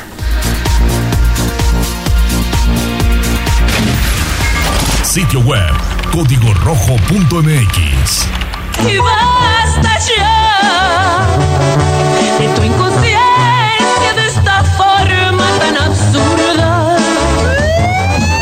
Desde la barrera, respeta la cinta de precaución y para bien la oreja. Comienza la nota roja en tribuna matutina. 7 de la mañana con 27 minutos. A ver, Daniel, vamos a iniciar con esta información que me parece increíble y bueno, luego se preguntan los empleados de los bancos por qué se levantan sospechas. Llevaba 500 mil pesos al banco. Llega, le dicen, oiga señor, pues solo de esos 500 le vamos a aceptar 100 mil. Vaya usted a otra sucursal, sale del banco con 400 mil y ¿qué creen? Pues sí, lo asaltaron. ¿No es así, Daniel? ¿Cómo estás? ¿Qué tal, Gallo? Te saludo con gusto. Efectivamente, un caso que levanta suspicacias, sospechas y sobre todo indignación, pues esta tarde de martes, sujetos armados robaron 400 mil pesos a un cuentaviente quien previamente había acudido a un banco en la calzada Zabaleta. De acuerdo con los primeros reportes, el varón se dirigió a la sucursal bancaria ubicada en la calle San Judas Tadeo y esquina con la citada vialidad, donde pretendía depositar medio millón de pesos. Sin embargo, el personal solo le permitió ingresar 100 mil. Posteriormente, el cuentaviente salió del establecimiento y cuando éste se encontraba en la colonia Santa Cruz Buenavista, sujetos armados lo amagaron y lo desapoderaron de los 400 mil pesos que no le permitieron depositar. Tras lograr su cometido y con el botín en las manos, los delincuentes se dieron a la fuga a bordo de una motocicleta con rumbo desconocido. Acto seguido, la víctima solicitó el auxilio de los servicios de emergencia, por lo que al sitio se movilizaron elementos de la policía municipal, quienes tras tomar el testimonio del afectado, iniciaron un operativo de búsqueda sin poder dar con los responsables. Asimismo, instruyeron al afectado a fin de que pudiera presentar la denuncia correspondiente ante las autoridades ministeriales. Gallo. Información de Código Rojo, Daniel, muy buenos días. Dieron 35 años de prisión a José por el delito de violación contra la hija de su pareja sentimental. Es correcto, Ale, te saludo con gusto. Bueno, pues al acreditar la comisión del ilícito de violación equiparada en agravio de una niña de 9 años, la Fiscalía General del Estado de Puebla obtuvo sentencia de 35 años de prisión contra José Luis en Santorum, perteneciente al municipio de Pozlancingo, en junio de 2019 Mediante la fuerza, el sentenciado violentó de forma sexual a la hija de su pareja sentimental. El hecho delictivo ocurrió en diversas ocasiones bajo la amenaza de causarle daño si le contaba algo a su madre. Con las pruebas que recabó y aportó la Fiscalía de Puebla, la autoridad judicial dictó una pena de 35 años de prisión contra José Luis y la condena al pago de reparación del daño a satisfacción de la víctima. Ale.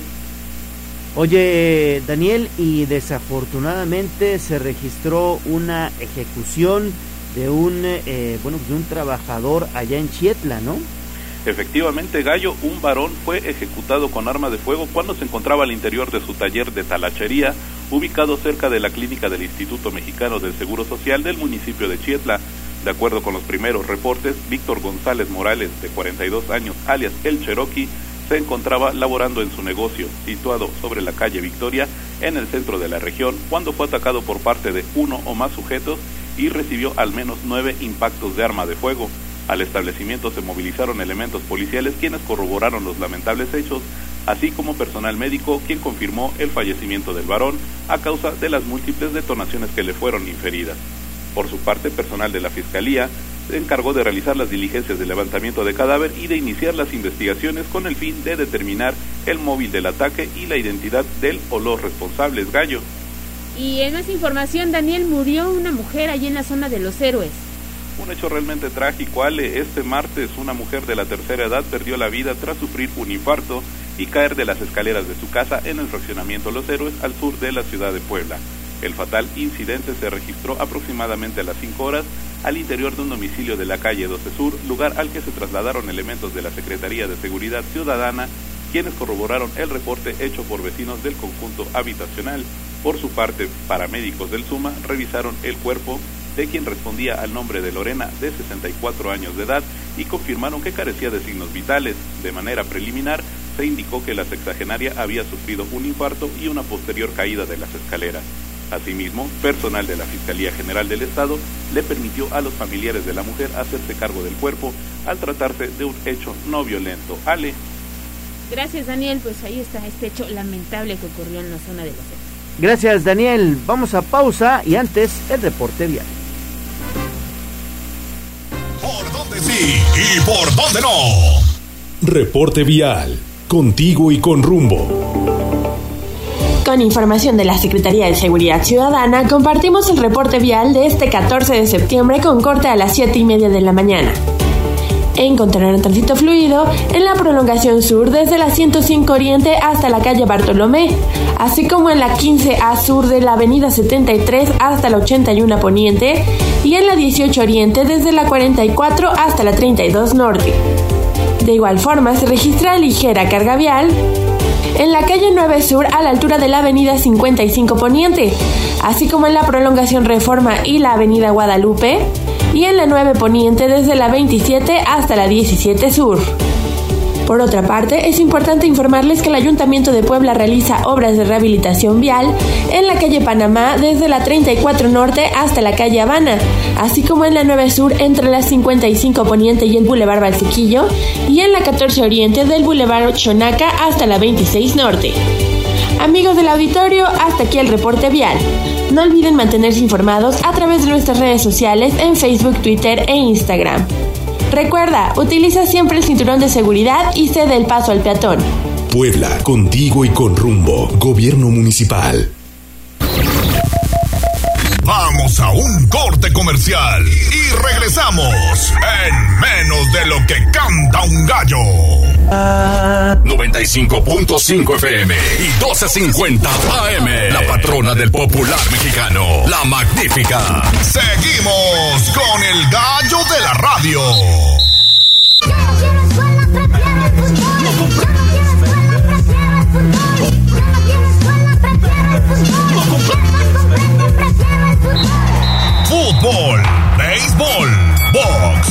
Lucha libre, automovilismo y todo el mundo del deporte con Ernesto Romero, Mario Montero y José Luis Sánchez Solá, el Chelis.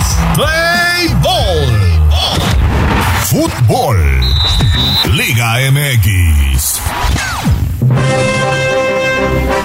Hola, hola, muy buenos días. Ya estamos con la información deportiva en este miércoles, miércoles 14 de septiembre, justo cuando son las 7 de la mañana con 36 minutos, listos para hablar acerca de todo lo que sucedió anoche en Guadalajara, porque las chivas que venían enrachadas, venían con un paso ascendente, pues ayer se toparon ante un equipo de Tigres que no atravesaba su mejor momento, pero que tiene individualidades que en cualquier momento pueden marcar diferencia y tal y como ocurrió ayer, pues terminan goleando al conjunto tapatío con lo cual pues Tigres, Tigres se ubica momentáneamente en los puestos de boleto directo a la liguilla, a los cuartos de final, a la espera de lo que haga o deje de hacer el conjunto de Santos esta noche que esté enfrentando al conjunto del América en esta semana donde pues están prácticamente completando los partidos pendientes adelantados de este torneo sui generis Apertura 2022. En el estudio saludamos con gusto al Gallo. Gallo, muy buenos días. Mi estimado Neto, ¿cómo estás? Muy buenos días. De nueva cuenta saludar a nuestros amigos Radio Escuchas.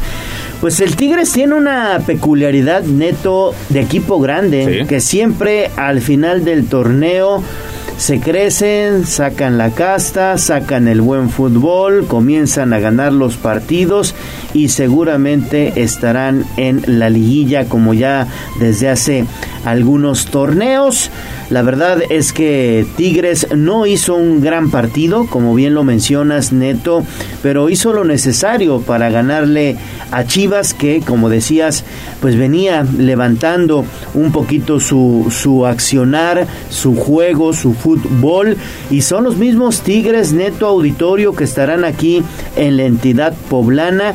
Veremos cómo le va al Puebla de la Franja que está seriamente afectado por las lesiones y también anímicamente mermado por esta seguidilla de empates y luego la derrota ante las mismas Chivas.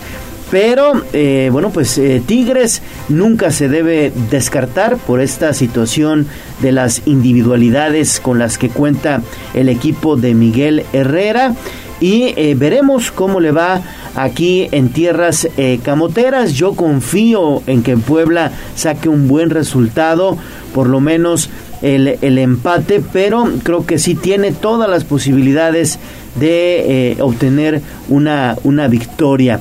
Eh, afortunadamente, te digo, Tigres eh, pues también está eh, creciendo su nivel de juego, ha mejorado mucho este nivel de juego y digo afortunadamente porque entonces nos espera un buen cierre de torneo cuando los equipos protagonistas están bien, están jugando un buen fútbol, pues espera un cierre de torneo trepidante ya enfocados incluso a la liguilla, ¿no? Ahora un marcador que parece o resulta ser bastante injusto para las Chivas de Guadalajara, que fueron muy superiores en los primeros 45 minutos. El problema es que se toparon con un Nahuel Guzmán en plan grande que tuvo por lo menos tres atajadas, cuatro atajadas claves de primer nivel que mantuvieron el cero en su arco. Situación contraria a la de Chivas, donde pues Jiménez pues tuvo una actuación titubeante, algo raro porque Guadalajara llegaba como el equipo con la mejor defensiva de este campeonato y ayer pues simplemente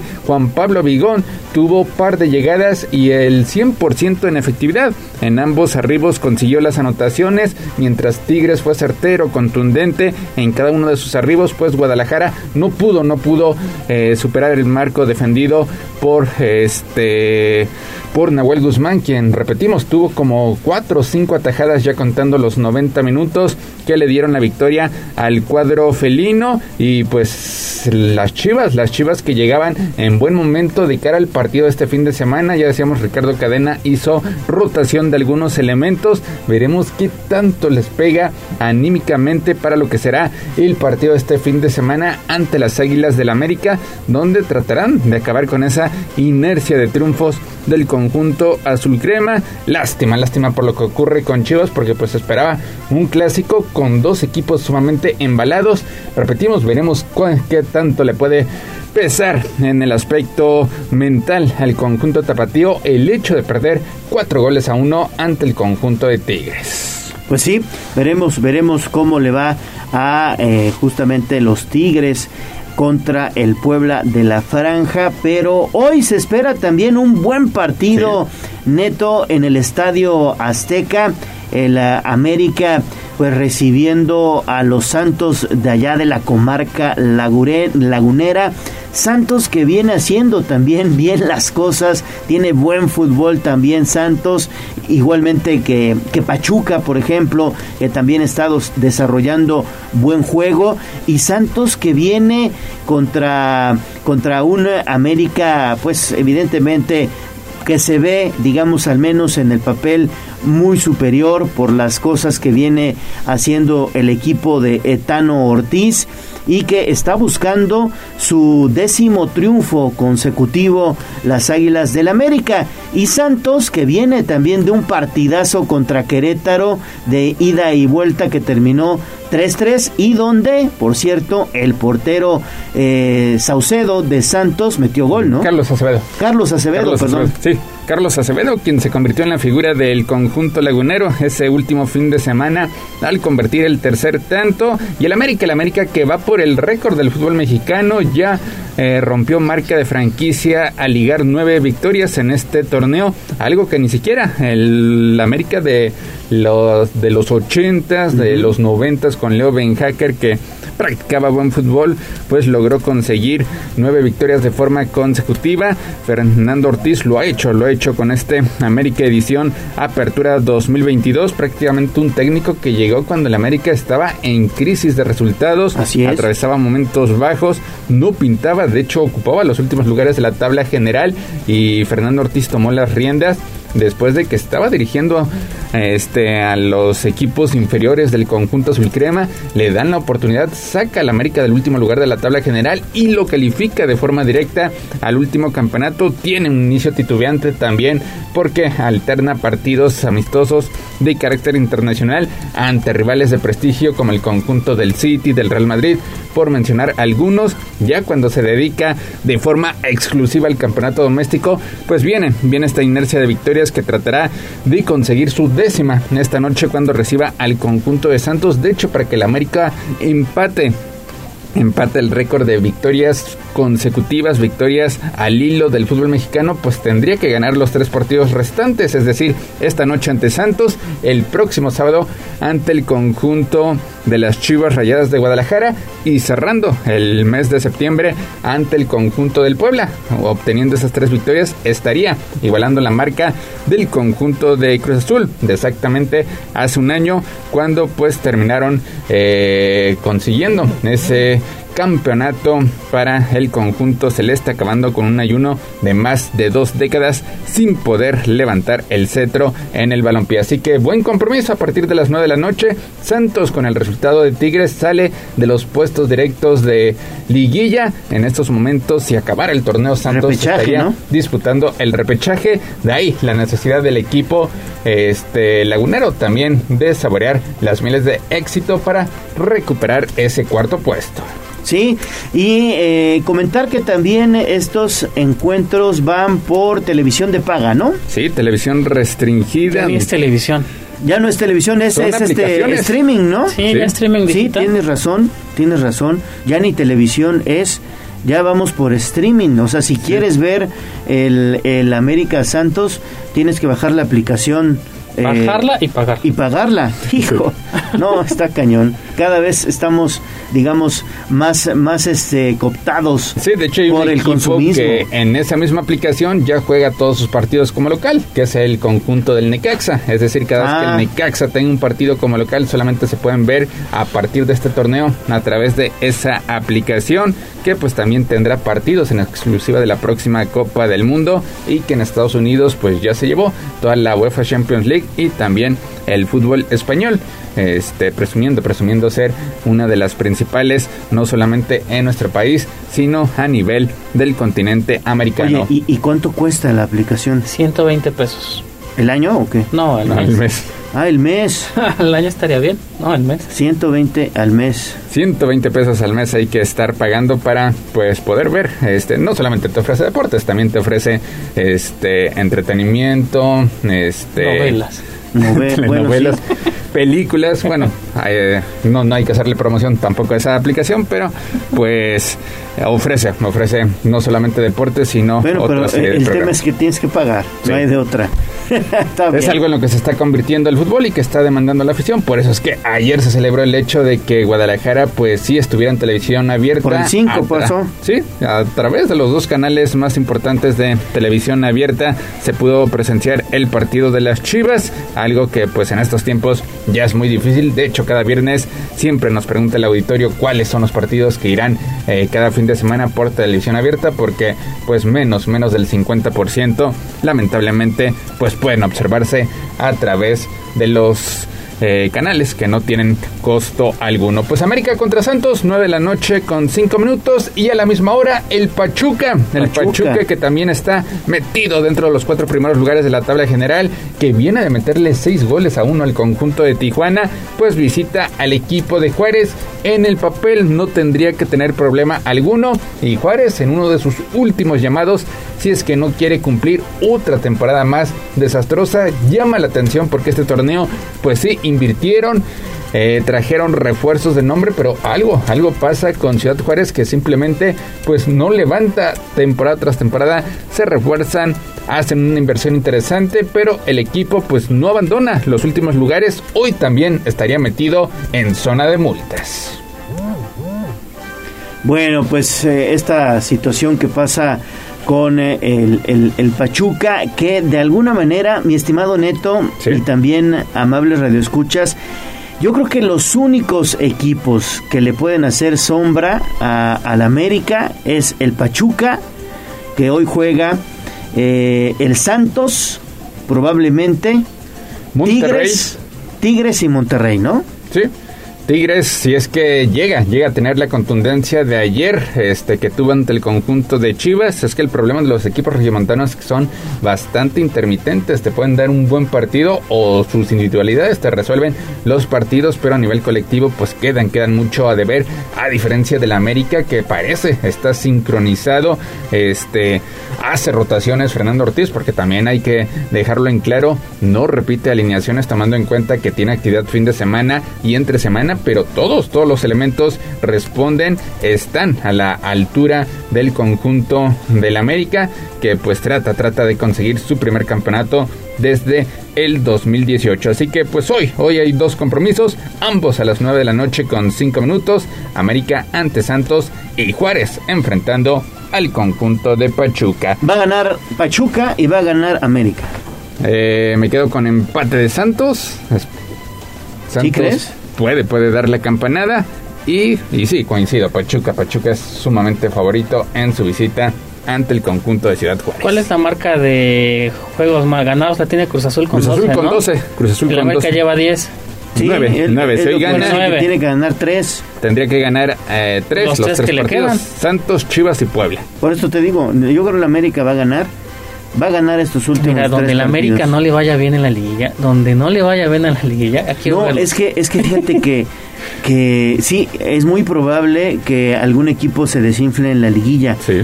Pero hoy, y no es porque le vaya a la América, de verdad, ves cómo juega el América y dices, no se va a desinflar, ¿eh? El tiene problema- banca, tiene accionar, El problema es que se tiene atraviesa esa fecha FIFA. individualidades. Deja eso, la fecha FIFA y va a descansar uno, que es la jornada de repesca. Aguas sí, ahí. Sí.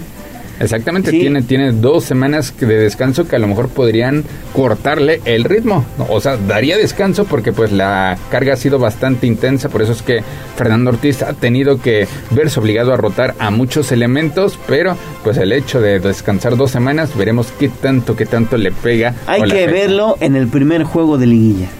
Ahí te darás cuenta si le está afectando o no esta pausa de la que estamos hablando, si le va a afectar o no y si tiene con qué para, para, para ser campeón. Ahorita, Cruz ahorita Azul cuando consiguió esa marca de 12 victorias le alcanzó para Le ser alcanzó, campeón. le alcanzó. Batalló muchísimo, no tuvo el mismo nivel eh, que mostró a lo largo de la campaña regular, sobre todo batalló en la serie de cuartos de final ante Toluca y la final fue bastante reñida, pues bastante peleada ante el equipo de Santos, no llegó tampoco en su mejor momento, pero finalmente rompen marca de victorias y consiguen ese título que se les negaba desde el año de 1997. Pues 7 de la mañana con 50 minutos, hasta aquí la información de la Liga MX. Selección mexicana. Mexicano soy. Vámonos con información del tricolor porque ayer Gerardo el Tata Martino dio a conocer la lista de convocados para lo que serán los partidos amistosos, esto sí en fecha FIFA que tendrá el próximo sábado 24 de septiembre y martes 27 ante Perú y Colombia de forma respectiva.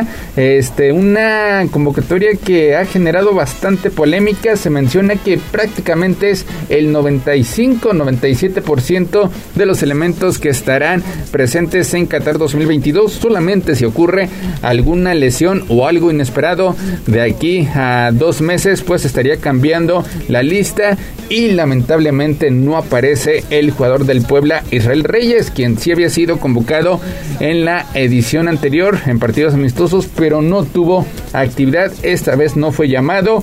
Aparecen otros elementos en sector defensivo y pues prácticamente al menos que ocurra un milagro Israel Reyes pues no estaría presente lamentablemente en la Copa del Mundo. No sé qué tanto afectó el hecho de que finalmente haya decidido quedarse en el Puebla, que no haya aceptado la invitación del conjunto del América.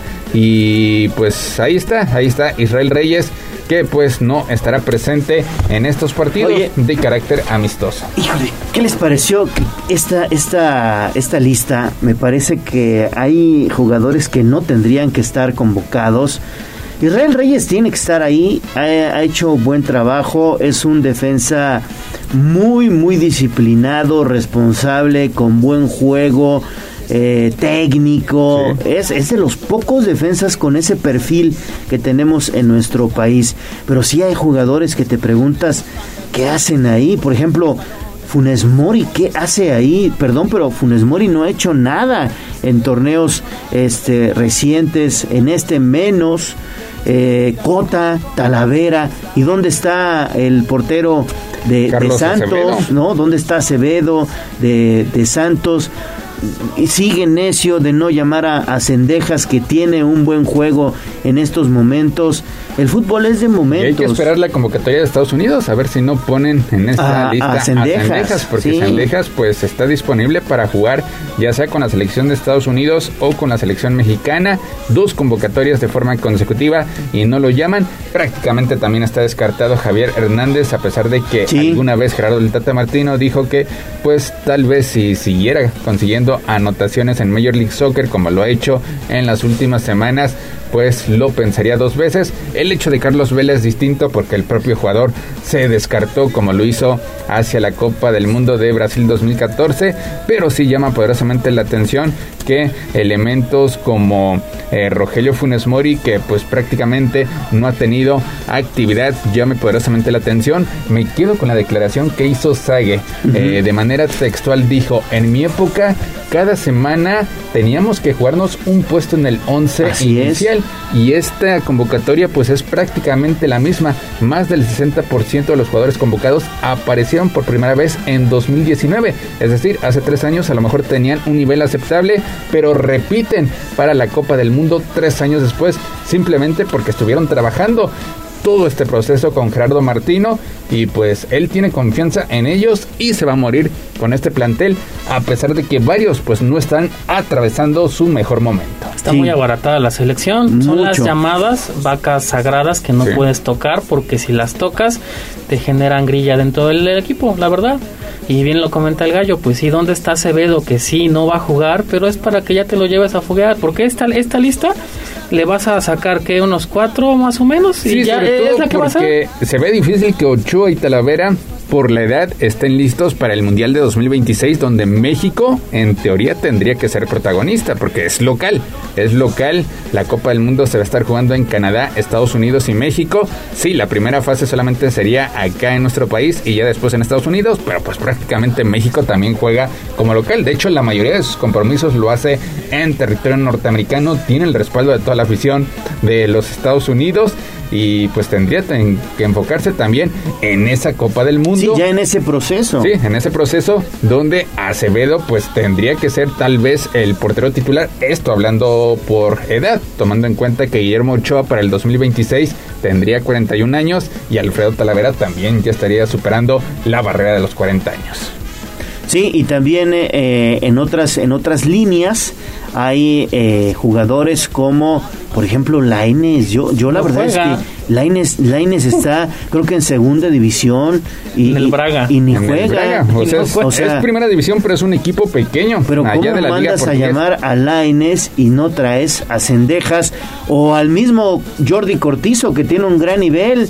El fútbol es de momentos, tú lo sabes, Antuna, Neto. Alvarado, que han tenido un Y que nivel la verdad pobre. que gente como Cortizo, como Israel Reyes, yo creo que les das la oportunidad en selecciones, se van a morir por la Claro, playera, sí. porque de veras es la oportunidad que ellos Sí, buscan. serían y estos elementos, jugadores ya no. elementos que a lo mejor no aparecerían en un once inicial, pero tal vez como revulsivos, tomando en cuenta que hay más cambios, hay más ¿Ya qué cambios. pierdes?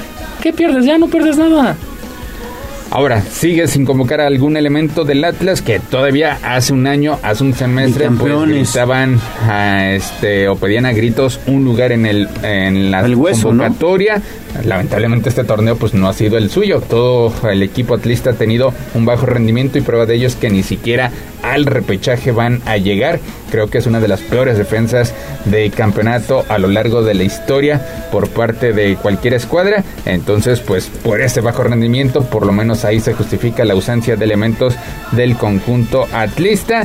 Y veremos, veremos pues lástima, lástima por Israel Reyes, quien había mostrado eh, este bastante entusiasmo, había contribuido con Hasta anotaciones, ah, con anotaciones con el conjunto poblano, pero pues ya en estas últimas semanas su rendimiento, digamos a nivel colectivo, pues vino a la baja con el hecho de que el Puebla no consiguiera victorias y al final, quién sabe si fue la mejor decisión el hecho de quedarse acá en la Angelópolis y de no eh, tomar eh, o aceptar la oferta que hizo en su momento las Águilas del la América. No, yo creo que, bueno, pues en, ese momento eh, el tema, como bien lo mencionas, es de, tomar la mejor decisión y, y, se, y, se decidió que se quedara aquí en Puebla. Pero a ver, como técnico de la, de la selección nacional, se supone en teoría o en el papel, pues no debes de tener equipos preferidos y tu visoría debe de ser para todos los equipos, incluyendo para todos los jugadores que juegan aquí en la liga local y que también están en, en Europa, ¿no? Finalmente la selección es la selección de México y la selección es de todos. Pero bueno, como tú bien lo mencionas, el Tata Martino se va a morir con la suya y eh, veremos hasta dónde le alcanza al Tata con estos jugadores. Yo ahorita veo que la selección no va a estar en la siguiente ronda del mundial. Sí, sobre muy todo porque ves a Argentina, tienes como rival a Argentina que es favorito no solamente para eh, conquistar el primer lugar del grupo, sino también para hacerse de la Copa del Mundo y con Polonia que tiene pues un elemento que marca diferencia, como es el caso de Lewandowski, tal vez a nivel colectivo no sea tan poderoso como otras selecciones, pero pues teniendo, teniendo un elemento que es un killer prácticamente en el área y que es titular en uno de los mejores equipos, eh, como es el caso del Barcelona, pues sí, sí resulta bastante complicado. Veremos, veremos cómo le va a esta selección mexicana. Debuta en esta serie de partidos amistosos ante Perú el próximo sábado 24 de septiembre, en lo que será, por cierto, el estreno de Juan Reynoso, quien conoce muy bien el fútbol mexicano, dirigió al Puebla, estuvo eh, con el conjunto de Cruz Azul recientemente. ¿Jugó acá? Ahora, ahora toma las riendas de la selección peruana de cara a la Copa del Mundo de 2026. Tienen una selección bastante interesante que se quedó cerca, cerca de conseguir su pase a la Copa del Mundo, perdieron en el repechaje ante Australia y después frente a Colombia, otra selección que también tiene individualidades interesantes, pero que no estará presente en la próxima Copa del Mundo. Bueno, pues vamos a ver cómo le va a la selección mexicana. ¿Cuándo son los partidos contra Perú y contra Colombia? Contra Perú en el Estadio Rose Bowl el próximo sábado 24 de septiembre y ante este Colombia en Pasadena, digo en San Francisco, en el Estadio de los 49 ante la selección colombiana el martes 27.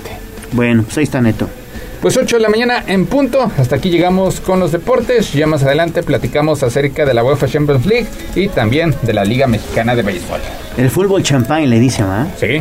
Con la derrota, derrota del Barcelona, ahora no fue goleada, pero volvió a caer ante el conjunto del Valle. Hoy juega el Real Madrid, hoy juega también eh, la Lazio, el City, ¿no? El City, el City enfrentando al Dortmund y el Napoli de Irving Lozano. Perfecto.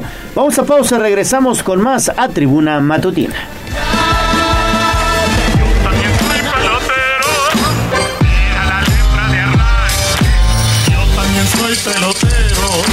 Nos ganó el tiempo. Hasta aquí, Deportes. Pero recuerden que todos los días tenemos una cita en Tribuna Matutina. Continuamos con El Gallo y la voz de los poblanos. poblanos XHZT 95.5 FM y XEZT 1250 AM. La magnífica, la patrona de la radio. Una estación de tribuna comunicación. Fuerza en medio. Seguimos con el gallo de la radio. Sitio web tribunanoticias.mx.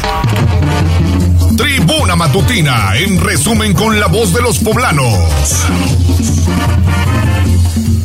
Anuncian paro técnico en la Volkswagen. Los trabajadores descansarán a partir del lunes 19 al viernes 23 de septiembre. No habrá aumento al pasaje, afirmó el gobernador Miguel Barbosa durante la conferencia matutina del día de ayer. Se han realizado más de 400 cirugías en el quirófano móvil de la Secretaría de Salud, así que son buenas noticias. El presidente municipal de Puebla, Eduardo Rivera, entrega esta mañana 1.463 apoyos a presidentes y presidentas de 810 comités de participación ciudadana para mejorar sus colonias. La auténtica transformación exige de la universidad la formación de líderes, señala el rector de la UPAEP, Emilio Baños. Rindió su informe de labores. Espera Puebla Capital hasta 54 mil turistas durante este fin de semana largo. Y hoy inician las actividades artísticas en Casa Guayo con motivo de las fiestas patrias. La cita es en punto de las 5 de la tarde. Despojan a cuentaviente de 400 mil pesos en efectivo en Santa Cruz, Buenavista. Y en Información Nacional detectan el primer caso de la subvariante de COVID-19 Centauro en México. Los detalles a través de tribunanoticias.mx. WhatsApp 22 23 90 38 10. A mover las manos, que del cielo no caen los billetes. El trabajo es la suerte. En Puebla sí hay chamba. Bolsa de trabajo. Tribuna matutina.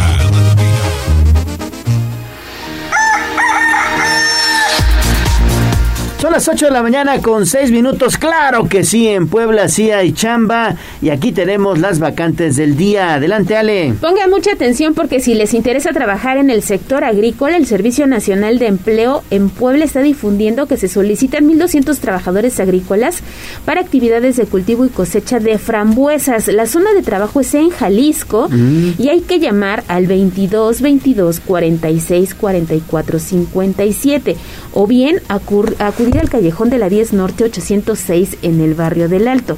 Se están ofreciendo 1900 desde 1900 pesos a la semana con un bono de asistencia semanal, además con algunas prestaciones.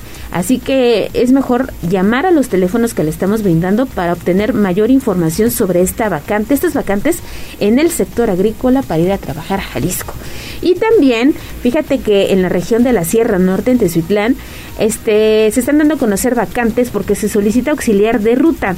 La escolaridad que se solicita es preparatoria de uno a dos años de experiencia y el sueldo va de los 7.125 pesos mensuales, así que ahí están las ofertas para los amigos que viven en la Sierra Norte y para quienes están interesados en el cultivo de las frambuesas. Bueno, pues ahí está. En Puebla sí hay Hay chamba. chamba.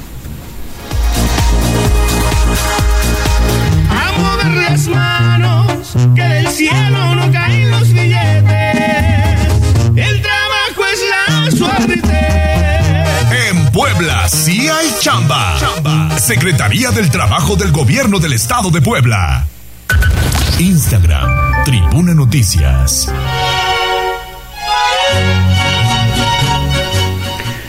Ocho de la mañana con ocho minutos. Ya tengo hambre. Yo también, y se me antoja un pozole, además con este clima, no importa, dicen, para desayunar sí, se vale. Sí, claro. Y con este clima, mira, el pozole bien calientito, hirviendo, hirviendo, así que que salga el vaporcito del plato. Un plato que sea de barro. Mm, ¿no? sí, tiene Para que ser. Sí, sí, sí, para que guarde bien el, calor. calorcito. Y luego un rico pozole de surtido. Es decir, que tenga carnita de puerco rica, un poquito de cabecita de puerco también para que le dé sabor. Y vámonos tendidos, ¿no? Orégano, un poquito también de, de- del chilito, del chilito que es de chile de árbol, así molidito. Y también Ya estaba viendo el gallo aquí del lechuga, mira qué rico, lechuga y eh, por supuesto limoncito, cebolla ¿Te y, rábano. Sí, no, que rabanito. Yo claro. lo prefiero de pollo, pero si me invitas uno de cerdo, sí le anda entrando. Ay, qué rico. Con unas tostaditas, además. Oigan, y yo les tengo una recomendación para echarse un buen pozole como el que estamos describiendo aquí, la voz de los poblanos y el gallo de la radio. Y es que, pues ya estamos en el mes de septiembre, se acercan las fiestas patrias, estamos ya a horas de, eh, bueno, pues festejar y conmemorar el grito de independencia. Seguramente, como a nosotros, se les está antojando un buen pozole. Bueno, pues la opción es Cali Jaguar. Cali Jaguar, el sazón de Guerrero en Puebla. Esto con exquisitos platillos que ya pueden disfrutar allá en la 39 Oriente 1204 letra A. 39 Oriente 1204 letra A.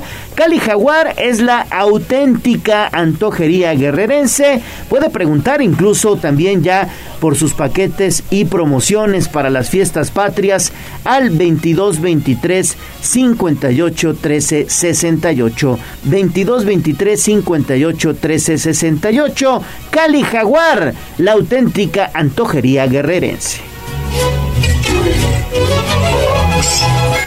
Leemos tus mensajes en WhatsApp, en La Voz de los Poblanos, 22 23 90 38 10. Queremos pastel.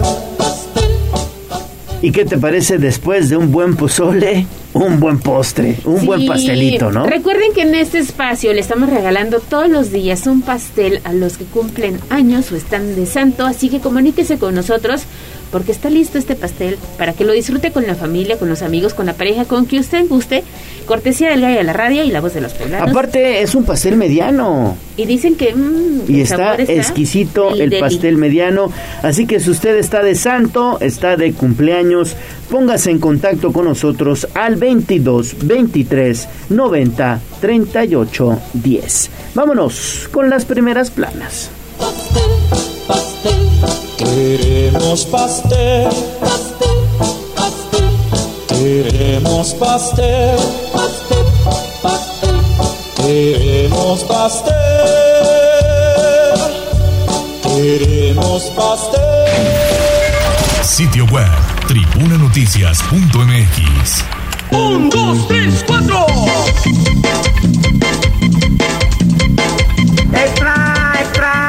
¡Nuestra para la guerra! ¡Al grito del boceador! Esto es lo más destacado de la prensa escrita en Tribuna Matutina Nacional. 8 de la mañana con 12 minutos y parece que ya hay ganador de pastel, ¿verdad? Y tenemos humo blanco, como dicen por ahí. Vamos a escuchar lo que nos dicen a la voz de los poblanos. Gallo Ale, buen día. Aquí reportándome para ver si puedo ganar el pastel. Mi nombre es Gerardo Vega. Es para celebrar el cumpleaños de mi hermano, aquí en Lares de San Alfonso. Al sur de la ciudad. En Lares de San Alfonso, allá por la unidad habitacional Cente. Y bueno, pues evidentemente le mandamos un fuerte abrazo a ti, a tu hermano. Eh, Gerardo, ¿verdad? Es el Sí, ganador. Gerardo. Nos Muy bien. ponemos en contacto con él para darle la dinámica y a que nos diga pues, a qué hora y dónde puede pasar por el pastel. Bueno, vamos entonces con las primeras planas y es que, híjole, esto es preocupante. Ha llegado a México, ya hay por ahí un caso de la subvariante Centauro de, Omri- de Omicron, me refiero a el COVID-19. ¿No es así, Avi? ¿Cómo estás? Muy buenos días. ¿Qué tal, Gallo? Te saludo nuevamente. Efectivamente, te comento que el Instituto Nacional de Medicina Genómica reportó el primer caso de COVID-19 de la subvariante Centauro en México. Y es que la paciente es una mujer de 43 años quien acudió a realizarse una prueba de PCR en un laboratorio de salud digna en la Ciudad de México, de acuerdo con el reporte en la base de datos de la Iniciativa Mundial para combatir todos los datos de la gripe. Y es que Centauro, el apodo creado para la subvariante BA2.75 de Omicron, se encuentra bajo vigilancia. La Organización Mundial de la Salud informó que el subblindaje BA.2 es más transmisible. Sin embargo, el número total de casos en todo el mundo sigue cayendo, declara la organización. Y es que este linaje se detectó por primera vez en la India en mayo de 2022 y de acuerdo con un estudio publicado en la revista médica, Centauro alcanzó en un mes más del 30% de las infecciones por COVID-19 en su país de origen. Sin embargo, las hospitalizaciones pues no incrementaron. Y es que esta subvariante se encuentra en más de 20 países, entre los que están incluidos Japón, Estados Unidos y Reino Unido. Es la información que tenemos, Gallo, hasta el momento. Perfecto, Avi, muchísimas gracias. Y quien también ha estado pendiente de la conferencia matutina del presidente Andrés Manuel López Obrador es Andy Lezama. Adelante, Andy, ¿qué reporte tenemos esta mañana? Ale Leo, los saludo en este día con información más relevante a nivel nacional. Pues la mañanera de hoy, eh, el presidente Andrés Manuel López Obrador volvió a comenzar con la invitación para adquirir los famosos cachitos de los que hablábamos el día de ayer. Así que la rifa será llevada a cabo el día de mañana, 15 de septiembre, así que pues hay que estar pendientes, ¿no? A lo que pase, quién van a, quiénes van a ser los ganadores, cómo va a ser llevada a cabo la rifa y pues estar pendiente de las redes sociales y a los puntos de venta en donde darán a conocer a los ganadores de estos famosos cachitos. Por otro lado, el mandatario de México retomó la acusación de que la mayoría de medios de comunicación, como nunca en la historia de México, han estado entre, entregados perdón, por entero a la mentira. Es lo que comentaba el día de ayer también en la mañanera, eh, que diversos medios de comunicación pues han, han estado atacando al presidente y a, México, a lo que es el país. Eh, de igual forma, la encargada de la sección semanal, como todos lo sabemos, el día 14, que es miércoles, Elizabeth García Vilchis, aclaró que un operativo del Periférico Sur de la Ciudad de México, junto con autoridades de Tizapán, fue para liberar a una mujer secuestrada. Esta es una sección que es semanal, donde aclaran eh, mentiras que, que son por parte de las acusaciones del gobierno.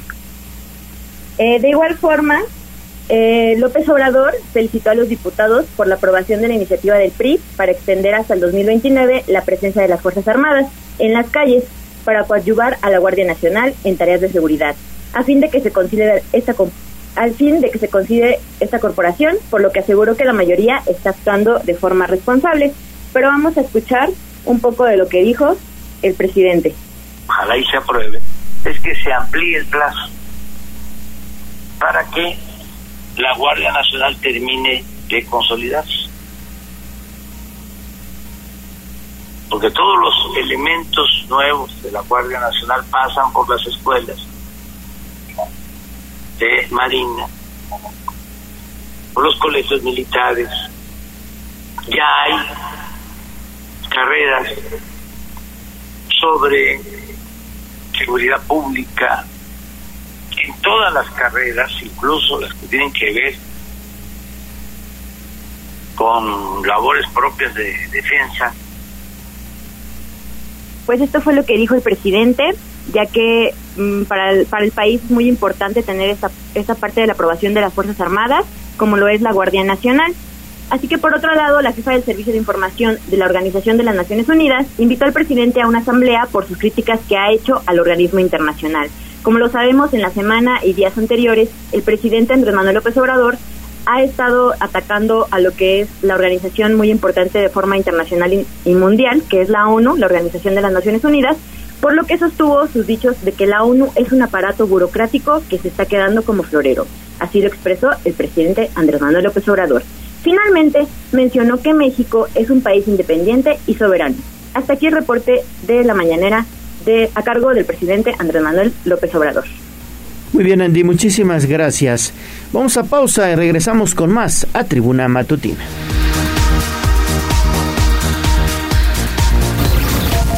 .5 FM y 1250 AM. La patrona del popular mexicano, la magnífica. Seguimos con el gallo de la radio. ¿Por dónde sí y por dónde no? Accidente. Son las 8 de la mañana con 20 minutos. Vamos de regreso con David Becerra que anda patrullando las calles de Puebla. ¿Con qué te encontraste, David? Gallo, Gallo, te saludo nuevamente. Pues choque por alcance entre particulares, esto en Beatrix Calle y calle Kepler con dirección hacia eh. Afortunadamente solo hay daños materiales y no se registraron heridos. Ya están las empresas aseguradoras realizando las diligencias correspondientes para poder movilizar los vehículos. El tráfico es ligero en la zona y los autos involucrados pudieron orillarse sin estorbar el tráfico, el flujo vehicular. Gallo, esa es la información. Ok, entonces ahorita en estos momentos, digamos, ya fueron retirados esos vehículos.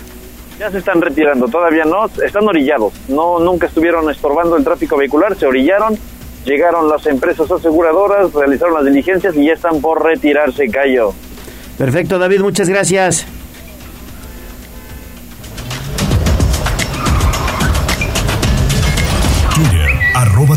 Vigila. Urno de nuestras costumbres y tradiciones. Las principales manifestaciones de la cultura poblana con Sergio Vergara Verdejo. Huachinango y Pantepec tiene mujeres muy bellas, tiene mujeres muy bellas. Huachinango y Pantepec. 8 de la mañana con 22 minutos y es un gusto saludar esta mañana, hoy en la línea telefónica de Tribuna Matutina, a nuestro amigo el secretario estatal de Cultura, Sergio Vergara Verdejo. ¿Cómo estás, secretario? Qué gusto saludarte, buenos días. Buenos días, pues muy bien, muy bien aquí, así como dices, oyendo los gallos. Estamos acá arriba de una montaña por la Tauquitepec, que fue la parte de la de la feria, entonces presentaron grupos grupos de serranos, padrísimos de, de la Huasteca, y, y la verdad este pues fue un evento muy muy muy muy bonito. Ve- Ver las que se siguen las tradiciones, que la gente, ¿te acuerdas cuando que había reinas y entonces la gente, las familias, las colonias, todos llegan a hacer como echar porras y todo eso, eso se pone muy fácil. ¿Eh? Entonces andas en el pueblo mágico de Tlatlauquitepec, a las faldas del Cerro Cabezón, ya seguramente te echaste un buen yolispa y hoy, hoy, ah no, hoy, mañana, mañana es jueves de tianguis allá en Tlatlauquitepec y venden unos menudos de borrego que son exquisitos, ¿eh? Hombre, ojalá y nos pudiéramos quedar, pero, pero, pero en realidad este, ya nos regresamos, hoy vamos a, a San Martín a otra cosa y ya nos regresamos a Puebla para, para estar en el, en, en todos los eventos del Claro. 15 de, de septiembre y, y de hoy del 14 y la verdad este pues va a estar muy padre porque va a haber una una gran verbena ahí de, de, de- de- en Casa Aguayo después del grito de allá de Palacio donde va a haber bueno va a estar hasta hasta la Guzmán o sea eh, rayito colombiano no va a estar padre la verdad, juegos artificiales la verdad va a estar muy muy muy muy interesante ¿Eh? Sí, sin duda, secretario, muy buenos días. Se le extraña aquí en cabina, pero ya me dio envidia, no solamente porque conoce diferentes puntos de la entidad, sino además porque tiene la oportunidad de probar la rica gastronomía que tenemos en Puebla. Ahorita que hablabas del menudo, se me vino a la mente los tlacoyitos que son muy ricos Ah, en esa región, por supuesto. secretario. Y hoy precisamente inician ya los festejos con un ballet folclórico allá en la zona de, de Casaguayo. Sí, desde hoy, desde hoy empieza el ballet folclórico, están los java, están los cuisillos, rayito colombiano, no, de verdad van a ser dos días pues, de, de- estar de estar festejando el mercado que se arregló y, y entonces va a estar vendiendo antojitos y todos los mariachis de ahí alrededor y, y, pues sí, sí es una es una es una fiesta. Igual lo ves en los en las poblaciones, eh. Hay hay de verdad grandes grandes fiestas como decía eh, de verdad esto del Cerro Cabezón es sensacional, es una, es una, es una, es una estructura sensacional. El presidente municipal aquí quiere hacer un mirador hasta allá arriba. Está bien porque así ves toda la parte de la, de la sierra, en las mañanas las neblinas, las- los, los estos, este, que le dicen los mares de neblina, luego baja y ves los pueblos, no. Entonces, en todos lados del estado es cosas sensacionales. Ya no se nos quiere ir de gira y ahí, ahí en un lugar estén pasando su programa de radio. Pues usted díganos y nosotros vamos. Nosotros puestos. Sí, y entonces ya ponemos ahí una mesita y ahora. No, porque sí, sí, sí vale la pena. ¿Eh? Oye, secretario, entonces vienes de regreso. ¿Qué es lo que vas a hacer en San Martín Texmelucan? Vamos a ver igual una, una, una parte de, de- de- del, del, del complejo cultural y, y vamos a, a, a ver una, una ahí por la Lancaleca, otras cosas que quieren ver y vamos de pasada y ya nos venimos a, ya, y bueno, ya estamos en, en la parte de, de Puebla, pero sí de una vez, de una vez aprovechamos para ir viendo cosas tanto del centro como de los laterales. Claro, y después ya a preparar, digamos, todo lo que son los festejos eh, patrios. ¿Qué es lo que estarás haciendo el 15, el 16 de septiembre, secretario? ¿Cuál es tu, tu agenda para, bueno, pues evidentemente participar en estas ceremonias oficiales y en los festejos como tal? Yo creo que está interesante porque hasta yo creo que la gente debería de, pues a lo mejor desvelarse un poquito, pero por ejemplo en la mañana el izamiento de la bandera en el, en el Zócalo, pues ese es, es un evento que, que de verdad vale la pena. Además lo sientes por el día, y luego de ahí, bueno, pues ya eh, prepararte para la, para la parte del grito acompañada a la gobernadora allá al palacio y luego de ahí pues irnos todos a, a Casa Guayo a, a la verbena, a la verbena grande y al otro día el desfile, en la parte del desfile ahí por la avenida Reforma, que también va a estar muy bien el, el desfile militar y este y luego pues eh, ya es un- una tarde como de familia, ¿no? De, de platicar. Yo digo que se sienten en la mesa y empiecen a platicar de la historia y, y que hagan concursos de a ver quién sabe de, de, de, de, de- de la independencia, ¿no? Porque a veces se nos olvida. Sí, y justo eso quería preguntarle, secretario, algún dato curioso que nos pueda compartir sobre la independencia de México, algo que no sepamos los poblanos, pero que bien merece la pena tenerlo pues presente ya con motivo de pues estas fechas. Pues fíjate que, que era, era, no había teléfonos ni Facebook, pero, pero se comunicaban y entonces las fechas las fueron eh, por medio así de, de- de comentarios, iban, iban dándolo y entonces los grupos que estaban en, en, en la, en la parte esta de la, de la, de la liberación, pues automáticamente eh, pues ya tenían horas y tiempos para poder empezar esto. Pero una, yo, yo, yo sí, yo sí eh, creo que hay cosas, an- anécdotas muy padres donde más se comentaban las cosas de qué va a pasar y como ese es como ahora eran las pulquerías. Y luego, por ejemplo, Hidalgo que, que hacía teatro. Entonces, por medio del teatro, pues soltaba algunas cosas y la gente iba entendiendo de qué se trataba. Eso era, eso era interesante. O sea, no era así de ahí va, no, sino lo venías, lo venías planeando, lo venían, lo venían diciendo y entonces ya cuando venía la gente estaba como preparada. Eso, eso fue lo interesante. Claro, sobre todo otras formas de comunicación que, bueno, pues evidentemente generaban, digamos, eh, pues todos estos movimientos como el movimiento de independencia. Muy bien, secretario, pues estaremos muy pendientes de tus actividades, con mucho gusto, y seguiremos platicando contigo la próxima semana. ¿Qué te parece? Aquí en el estudio nos vemos. Y mañana váyanse vestidos desde temprano con, con, con, con, con algo mexicano, con algo de la región. Es día de, de, de, de- de reconocernos. Sí, así le vamos a hacer, secretario. Mandamos la foto para que nos vea. Eso, manda la foto. Sale. Gracias. Gracias, que tenga buen día. Vamos a pausa, regresamos con más aquí en Tribuna Matutina.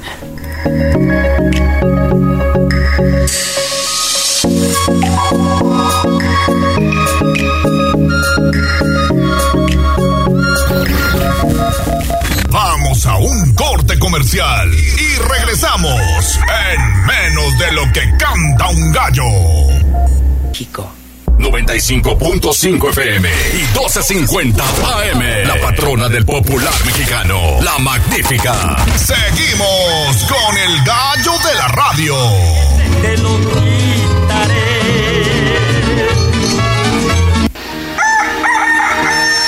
Son las 8 de la mañana con 33 minutos y antes de ir con el doctor Alfredo Victoria tenemos mensajes de nuestros amigos del auditorio. Así es, gracias a quienes se reportan al 22 23 90 38 10. Escuchemos. Hola Gallo, buenos días. Aquí como cada mañana escuchándolos. Saludos aquí nuevamente desde San Pablo, Xochimehuacán. Siempre nos gusta escucharlos. Este, nos gusta mucho que nos mantienen informados y, bueno, pues esperemos que estén muy bien. Saludos a todos por allá. Ay, muy bien, muchas gracias a todos nuestros amigos y amigas de San Pablo, Xochimehuacán, al norte de Puebla capital. Ahora sí, vámonos con el doctor Alfredo Victoria. Doctor, ¿cómo estás? Muy buenos días. Hola, muy buenos días. Qué gusto saludarte, doctor. Oye, pues para platicar contigo en torno a esta, pues la verdad, preocupación que existe entre algunos sectores de la población, sobre todo por esta, pues nueva subvariante eh, Centauro de Omicron y, y sobre todo que, bueno, pues el COVID-19 pues sigue dando de qué hablar, doctor, no se ha ido y ahora hay que cuidarse de las subvariantes, ¿no es así? Sí, claro, hay que recordar, y lo platicamos en programas previos, que mm, el futuro de la pandemia iba a ser directamente proporcional a la cantidad de nuevas subvariantes que podían salir. Vamos a recordar que las variantes originales fue la variante de Wuhan, la que fue la eh, antecesora de todas las variantes, después tuvimos alfa, beta, delta, eh, gamma, y al final tuvimos Omicron y Omicron tiene a su vez estas famosas subvariantes, que era BA1, BA2, BA3, BA4, BA5 y esta subvariante que también es de la misma familia de Omicron, que es la famosa Centaurus. Centaurus se había detectado ya este, en la India hace un par de, de meses y había estado compitiendo con BA5. Las subvariantes y variantes compiten entre ellas, es decir, una se vuelve la variante dominante porque es difícil que convivan muchas al mismo tiempo. Entonces, cuando una variante se vuelve la dominante es la que va generalmente a transmitirse de manera más fácil y eso es lo que estaba pasando en todo el mundo con BA5. Sin embargo, en la India empezó a, vamos a, a competir BA2.75, que es Centaurus con BA5, hasta que de alguna manera la venció y entonces la variante dominante en la India ha sido desde meses el famoso Centaurus. Ahora, Centaurus ya salió de la India. Nosotros habíamos platicado todavía hace dos semanas cuál era el futuro pandémico si no había o si había una nueva variante. Esta nueva subvariante, pues es una subvariante de preocupación así lo cataloga la Organización Mundial de la Salud, porque al final del día se vuelve bastante contagiosa y lo que hace es que puede eh, quitar o, burlar de alguna manera los anticuerpos este, neutralizantes que ya tenemos por vacunas o que ya tuvimos también por Omicron. Entonces, se vuelve un fenómeno interesante. No creo que empecemos ahorita con una oleada de casos. Al final del día, la oleada de casos se va a dar cuando la gente empiece a, bajar su, eh, su inmunidad y esto se da más o menos unos tres meses después de su último contagio. Entonces recordemos que eh, la última ola, es la quinta ola con la que estuvimos saliendo, está pasando hace dos meses, más o menos tres meses. Yo considero que de, de volverse dominante Centaurus, pudiéramos empezar a ver un aumento de casos, como lo habíamos predicho, de alguna manera que coincida con la temporada invernal, ¿no? Y que también coincide con otra serie de virus que van a estar circulando de manera endémica. Entonces lo que tenemos que hacer es continuar con las medidas, evidentemente el uso de cubreboca, no estar en tumultos, este, no estar este, hacinados, y eso va a ser un poquitín difícil porque viene la temporada de frío, ¿no? Que es donde nos encerramos, donde ya empiezan estas temporadas de fiestas, donde el frío favorece la transmisión de, los virus, ¿no? Entonces, yo creo que vale la pena que la población haga otra eh, introspección, se vuelva a empoderar y lo tome en cuenta. Sin duda, doctor, muy buenos días. Te saludo con mucho gusto como todos los miércoles y quisiera que, no sé, nos explicaras un poquito más los síntomas. ¿Son similares a lo que hemos visto desde el inicio de la pandemia con el COVID-19, la primera cepa?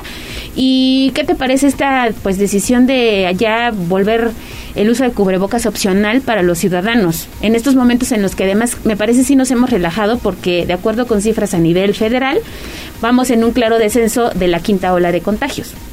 Claro, ya, ya vamos de salir de la quinta hora de contagios, es un hecho, este, se va a comportar ya con una meseta sostenida, tendremos pacientes este, portadores SARS-CoV-2 a, eh, a cuenta gota, este, a menos que esta subvariante tome fuerza en los, en los siguientes, en las siguientes semanas y meses. Este, los síntomas siguen siendo muy similares, el dolor garganta, el dolor de cabeza, la nariz tapada, la tos seca, la inflamación, este, a veces este, la voz ronca, estornudos, fatiga, dolor muscular, este, dolor de ojos, eh, fiebre, eh, dificultad para respirar también. Hay que recordar que las personas que tengan problemas de inmunidad, eh, que vivan con alguna enfermedad eh, crónica no transmisible, son también generalmente susceptibles. Entonces, lo que tenemos que, tener en cuenta es que el uso de cubreboca, al final del día, sí es un movimiento que lo hemos eh, platicado aquí también, no es directamente proporcional al que el gobierno te diga que te lo pongas o no, tendrá que ser una decisión propia y por eso creo que estos espacios de concientización nos ayudarán a que la gente vuelva a usar. Claro, sobre todo eso, no bajar la guardia en un momento en donde las subvariantes pues están ahí. Y eh, comentar finalmente, doctor, ¿vendrá una sexta ola de contagios?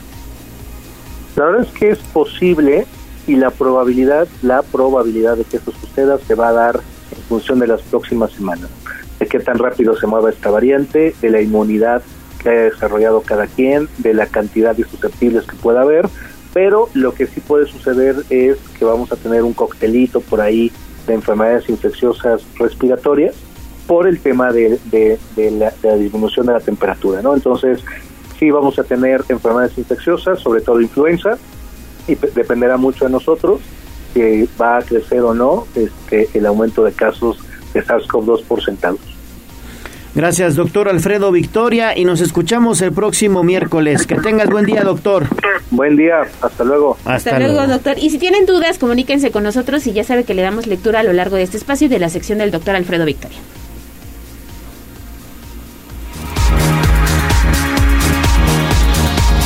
Dos fuentes de aprendizaje, que es el hogar y la escuela.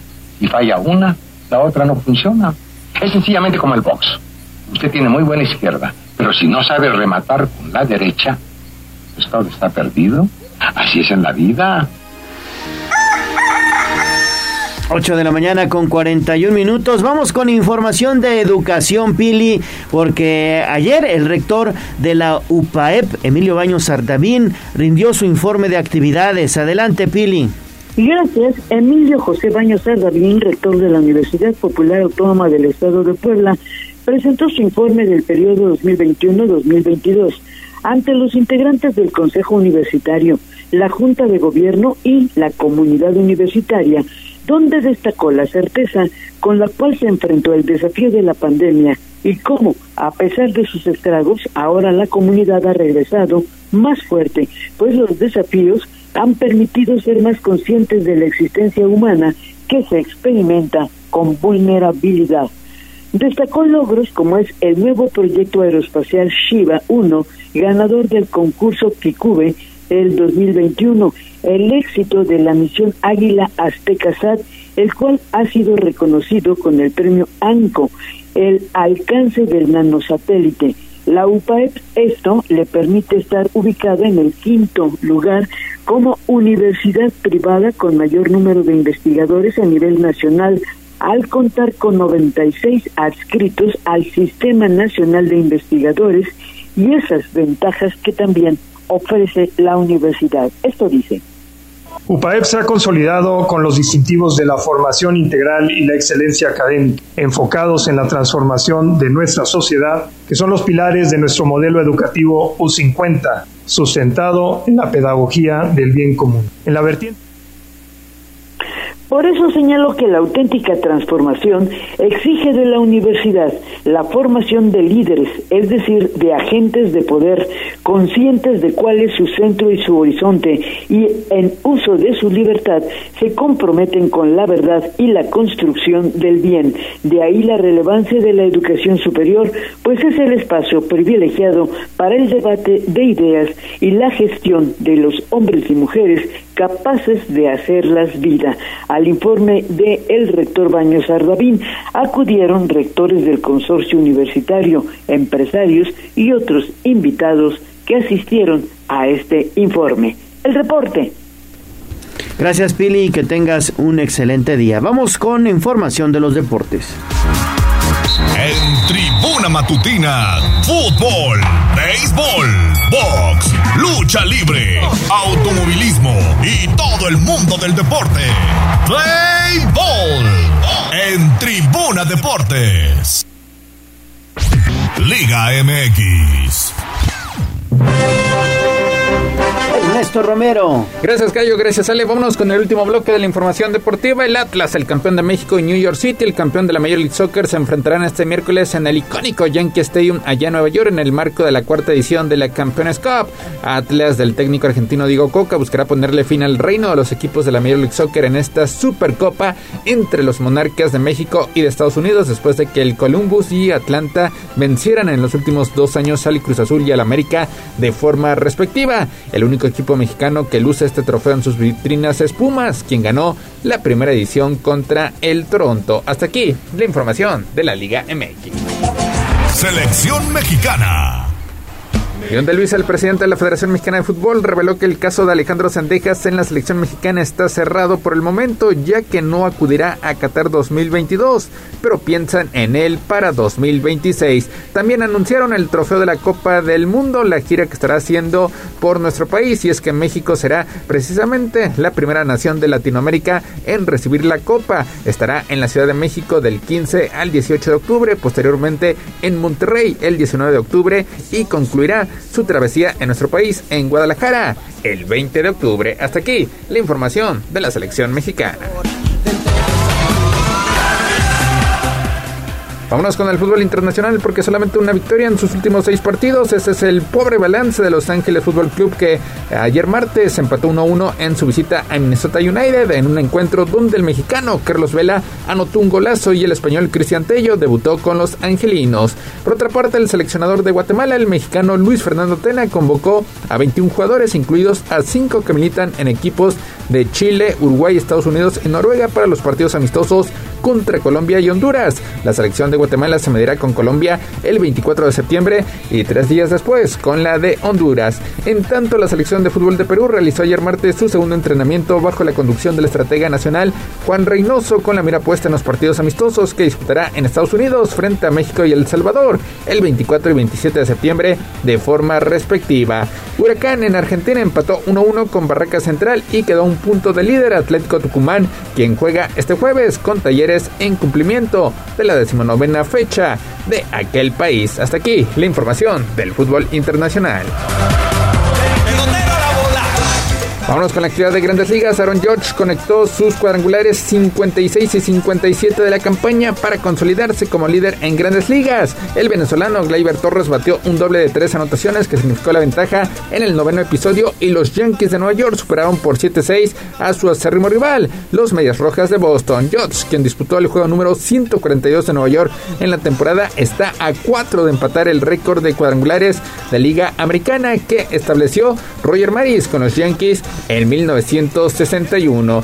Por otra parte, Clayton Kershaw lanzó siete buenos episodios y los Dodgers de Los Ángeles ganaron la división oeste de la Liga Nacional por novena ocasión en 10 temporadas, tras blanquear ayer martes 4-0 a los Diamondbacks de Arizona. En nuestro país, el tercer juego de la Serie del Rey entre Leones de Yucatán y Sultanes de Monterrey quedó pospuesto para este miércoles debido a las condiciones climatológicas que azotaron la Blanca Mérida. Hasta aquí la información del Rey de los Deportes.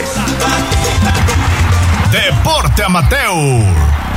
Los Tigres Blancos de la Universidad Madero contarán en sus filas con el seleccionado colombiano Juan José Lozano Torres, esto a partir de la campaña 2022-2023 de la División 1 de la Liga de Asociación de Básquetbol Estudiantil. Además, los Titanes refrendaron su calidad e hicieron posible que el triunfo tuviera sello en la Copa para afiliados de natación y con el cual inició la tradicional competencia que se celebró en en instalaciones aquí en la Angelópolis. Rematamos la información deportiva con las breves del deporte. Saúl El Canelo Álvarez espera que el próximo sábado sea la última pelea de Gennady Golovkin, en lo que será el tercer capítulo de la rivalidad entre el multicampeón mexicano y el publista kazajo. Después de 24 partidos, Lions vuelve a ser el favorito de las apuestas para ganar un juego. Así que si las probabilidades en las apuestas se mantienen, los Detroit Lions podrían estar en un territorio muy poco familiar de cara al partido del próximo domingo. El estelar prospecto dominicano de los Yankees de Nueva York, Jason Domínguez, fue ascendido a la sucursal de AA con los Patriotas del Somerset, club que tiene todavía pendiente una serie de temporada regular antes del inicio de la postemporada de la liga de este 20 de septiembre. Para Tribuna Deportes, Andra Lezama.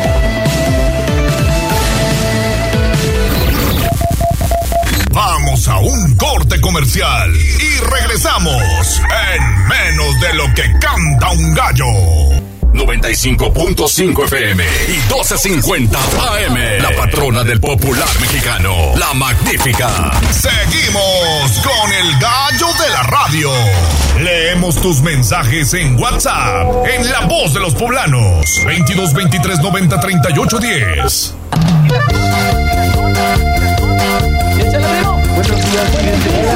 Esta es la voz de los poblanos.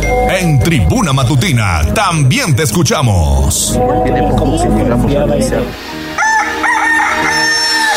8 de la mañana con 51 minutos. Ale Bautista, hay información del Congreso local. Así es, porque la 61 legislatura aprobó cambios en la integración de seis comisiones y un comité, pero además la diputada Aurora Sierra Rodríguez presentó un informe de labores como presidenta de la segunda mesa directiva del primer año de ejercicio que eh, abarcó del 16 de marzo del 2021 al 14 de septiembre de 2022, donde destacó el desarrollo de consensos, así como la disposición para la aprobación de leyes y reformas, pues señaló que este espacio es de sensibilidad política. Eh, señaló que Puebla fue pionera eh, a nivel nacional en el reconocimiento de la violencia vicaria para castigarla y prevenirla, además de modificaciones al Código Penal y a la ley del notariado, una información que usted también puede consultar en el portal de casa. Muy bien, pues ahí está la información. Y hoy también es Día Nacional del Charro. Hoy 14 de septiembre es día de este deporte nacional. Y David Becerra nos ha preparado este especial. Escuchemos.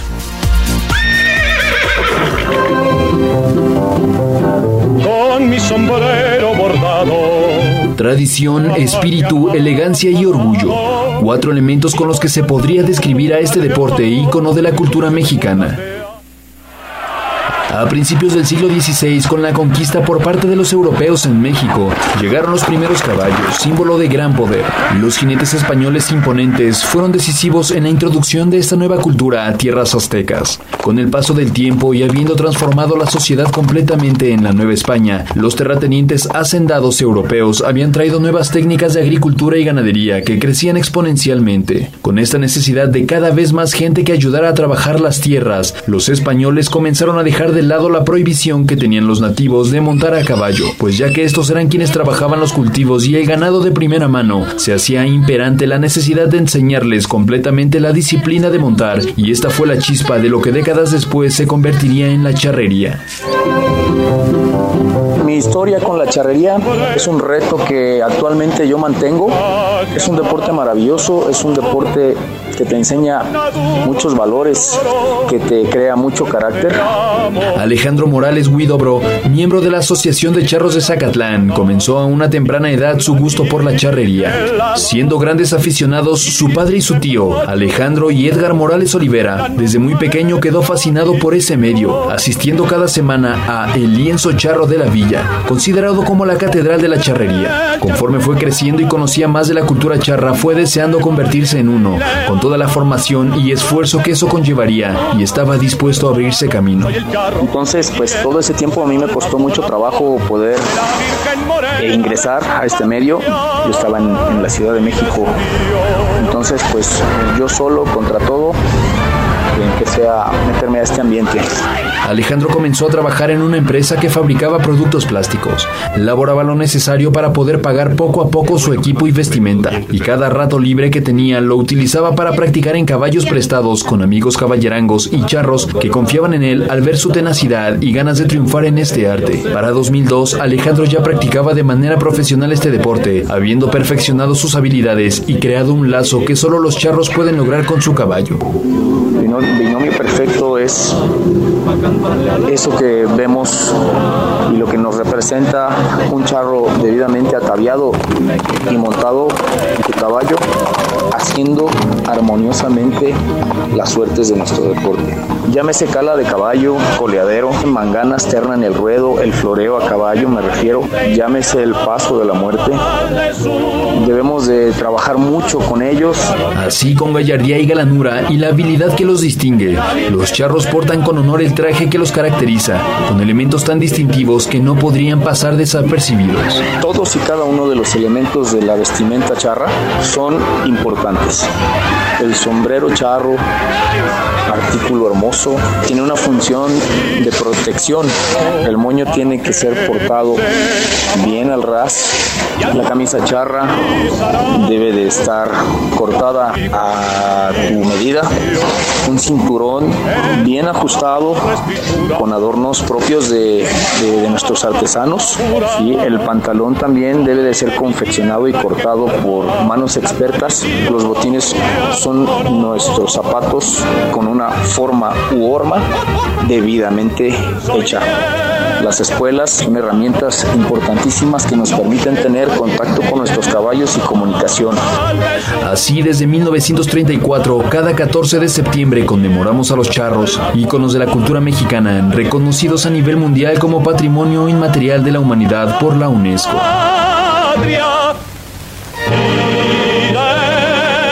Para Tribuna Noticias, David Becerra. Buen reportaje de David Becerra, buena historia sobre el Día Nacional del Charro.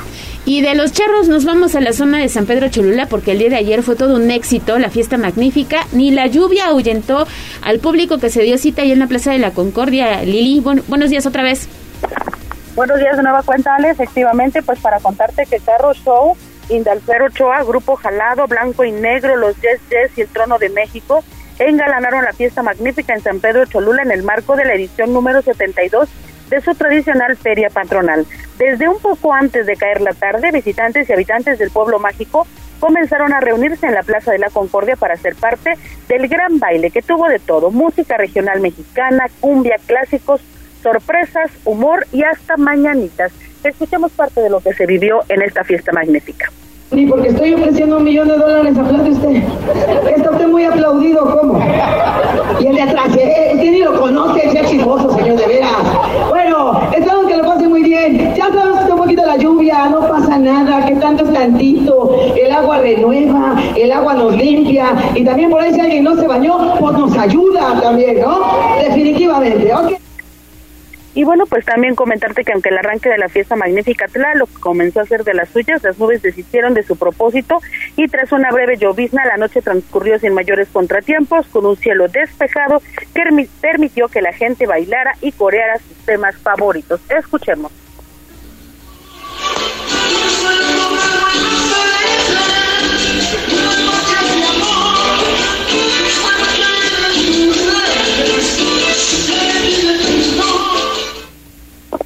Y bueno, luego del sabor y buen ánimo de blanco y negro, llegó el turno de la, nostalgia con Carro Show.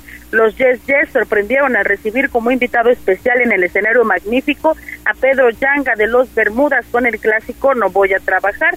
Luego llegó el turno del Trono de México, agrupación que aprovechó para cantar de las mañanitas a Indalfero Ochoa, que minutos antes se había presentado ante el mismo público y que celebraba su cumpleaños. La noche cerró con broche de oro con la actuación del grupo Jalado y Oscar Bacano, que rompió el conjuro y se hizo profeta en su tierra durante la fiesta magnífica, pues fue recibido por sus paisanos con gran cariño y emoción. Escuchemos.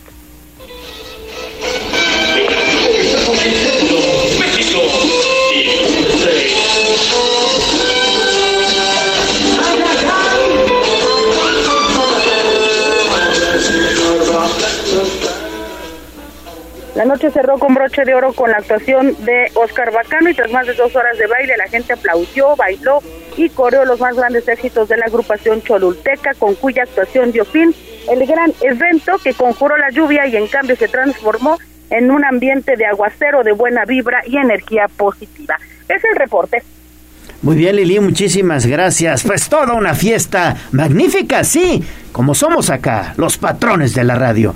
Gracias, Saura Mones, en la operación técnica. Amay, Abraham Merino. Gracias, mi estimado Abraham. Y Jazz, en las redes sociales. Ale Bautista, nos vamos. Nos vamos, pero recuerda estar pendiente de las redes sociales de casa. Ahí están todas las fotografías de lo que sucedió ayer y en esta fiesta magnífica. Y el señor Miguel Popocatl rápidamente nos está reportando tráfico parado en la entrada de la caseta Tlixco, detenido. Así que mejor eviten la zona. Nos Sí. vamos. Soy Leonardo Torija, el gallo de la radio. Adiós. Adiós, amor.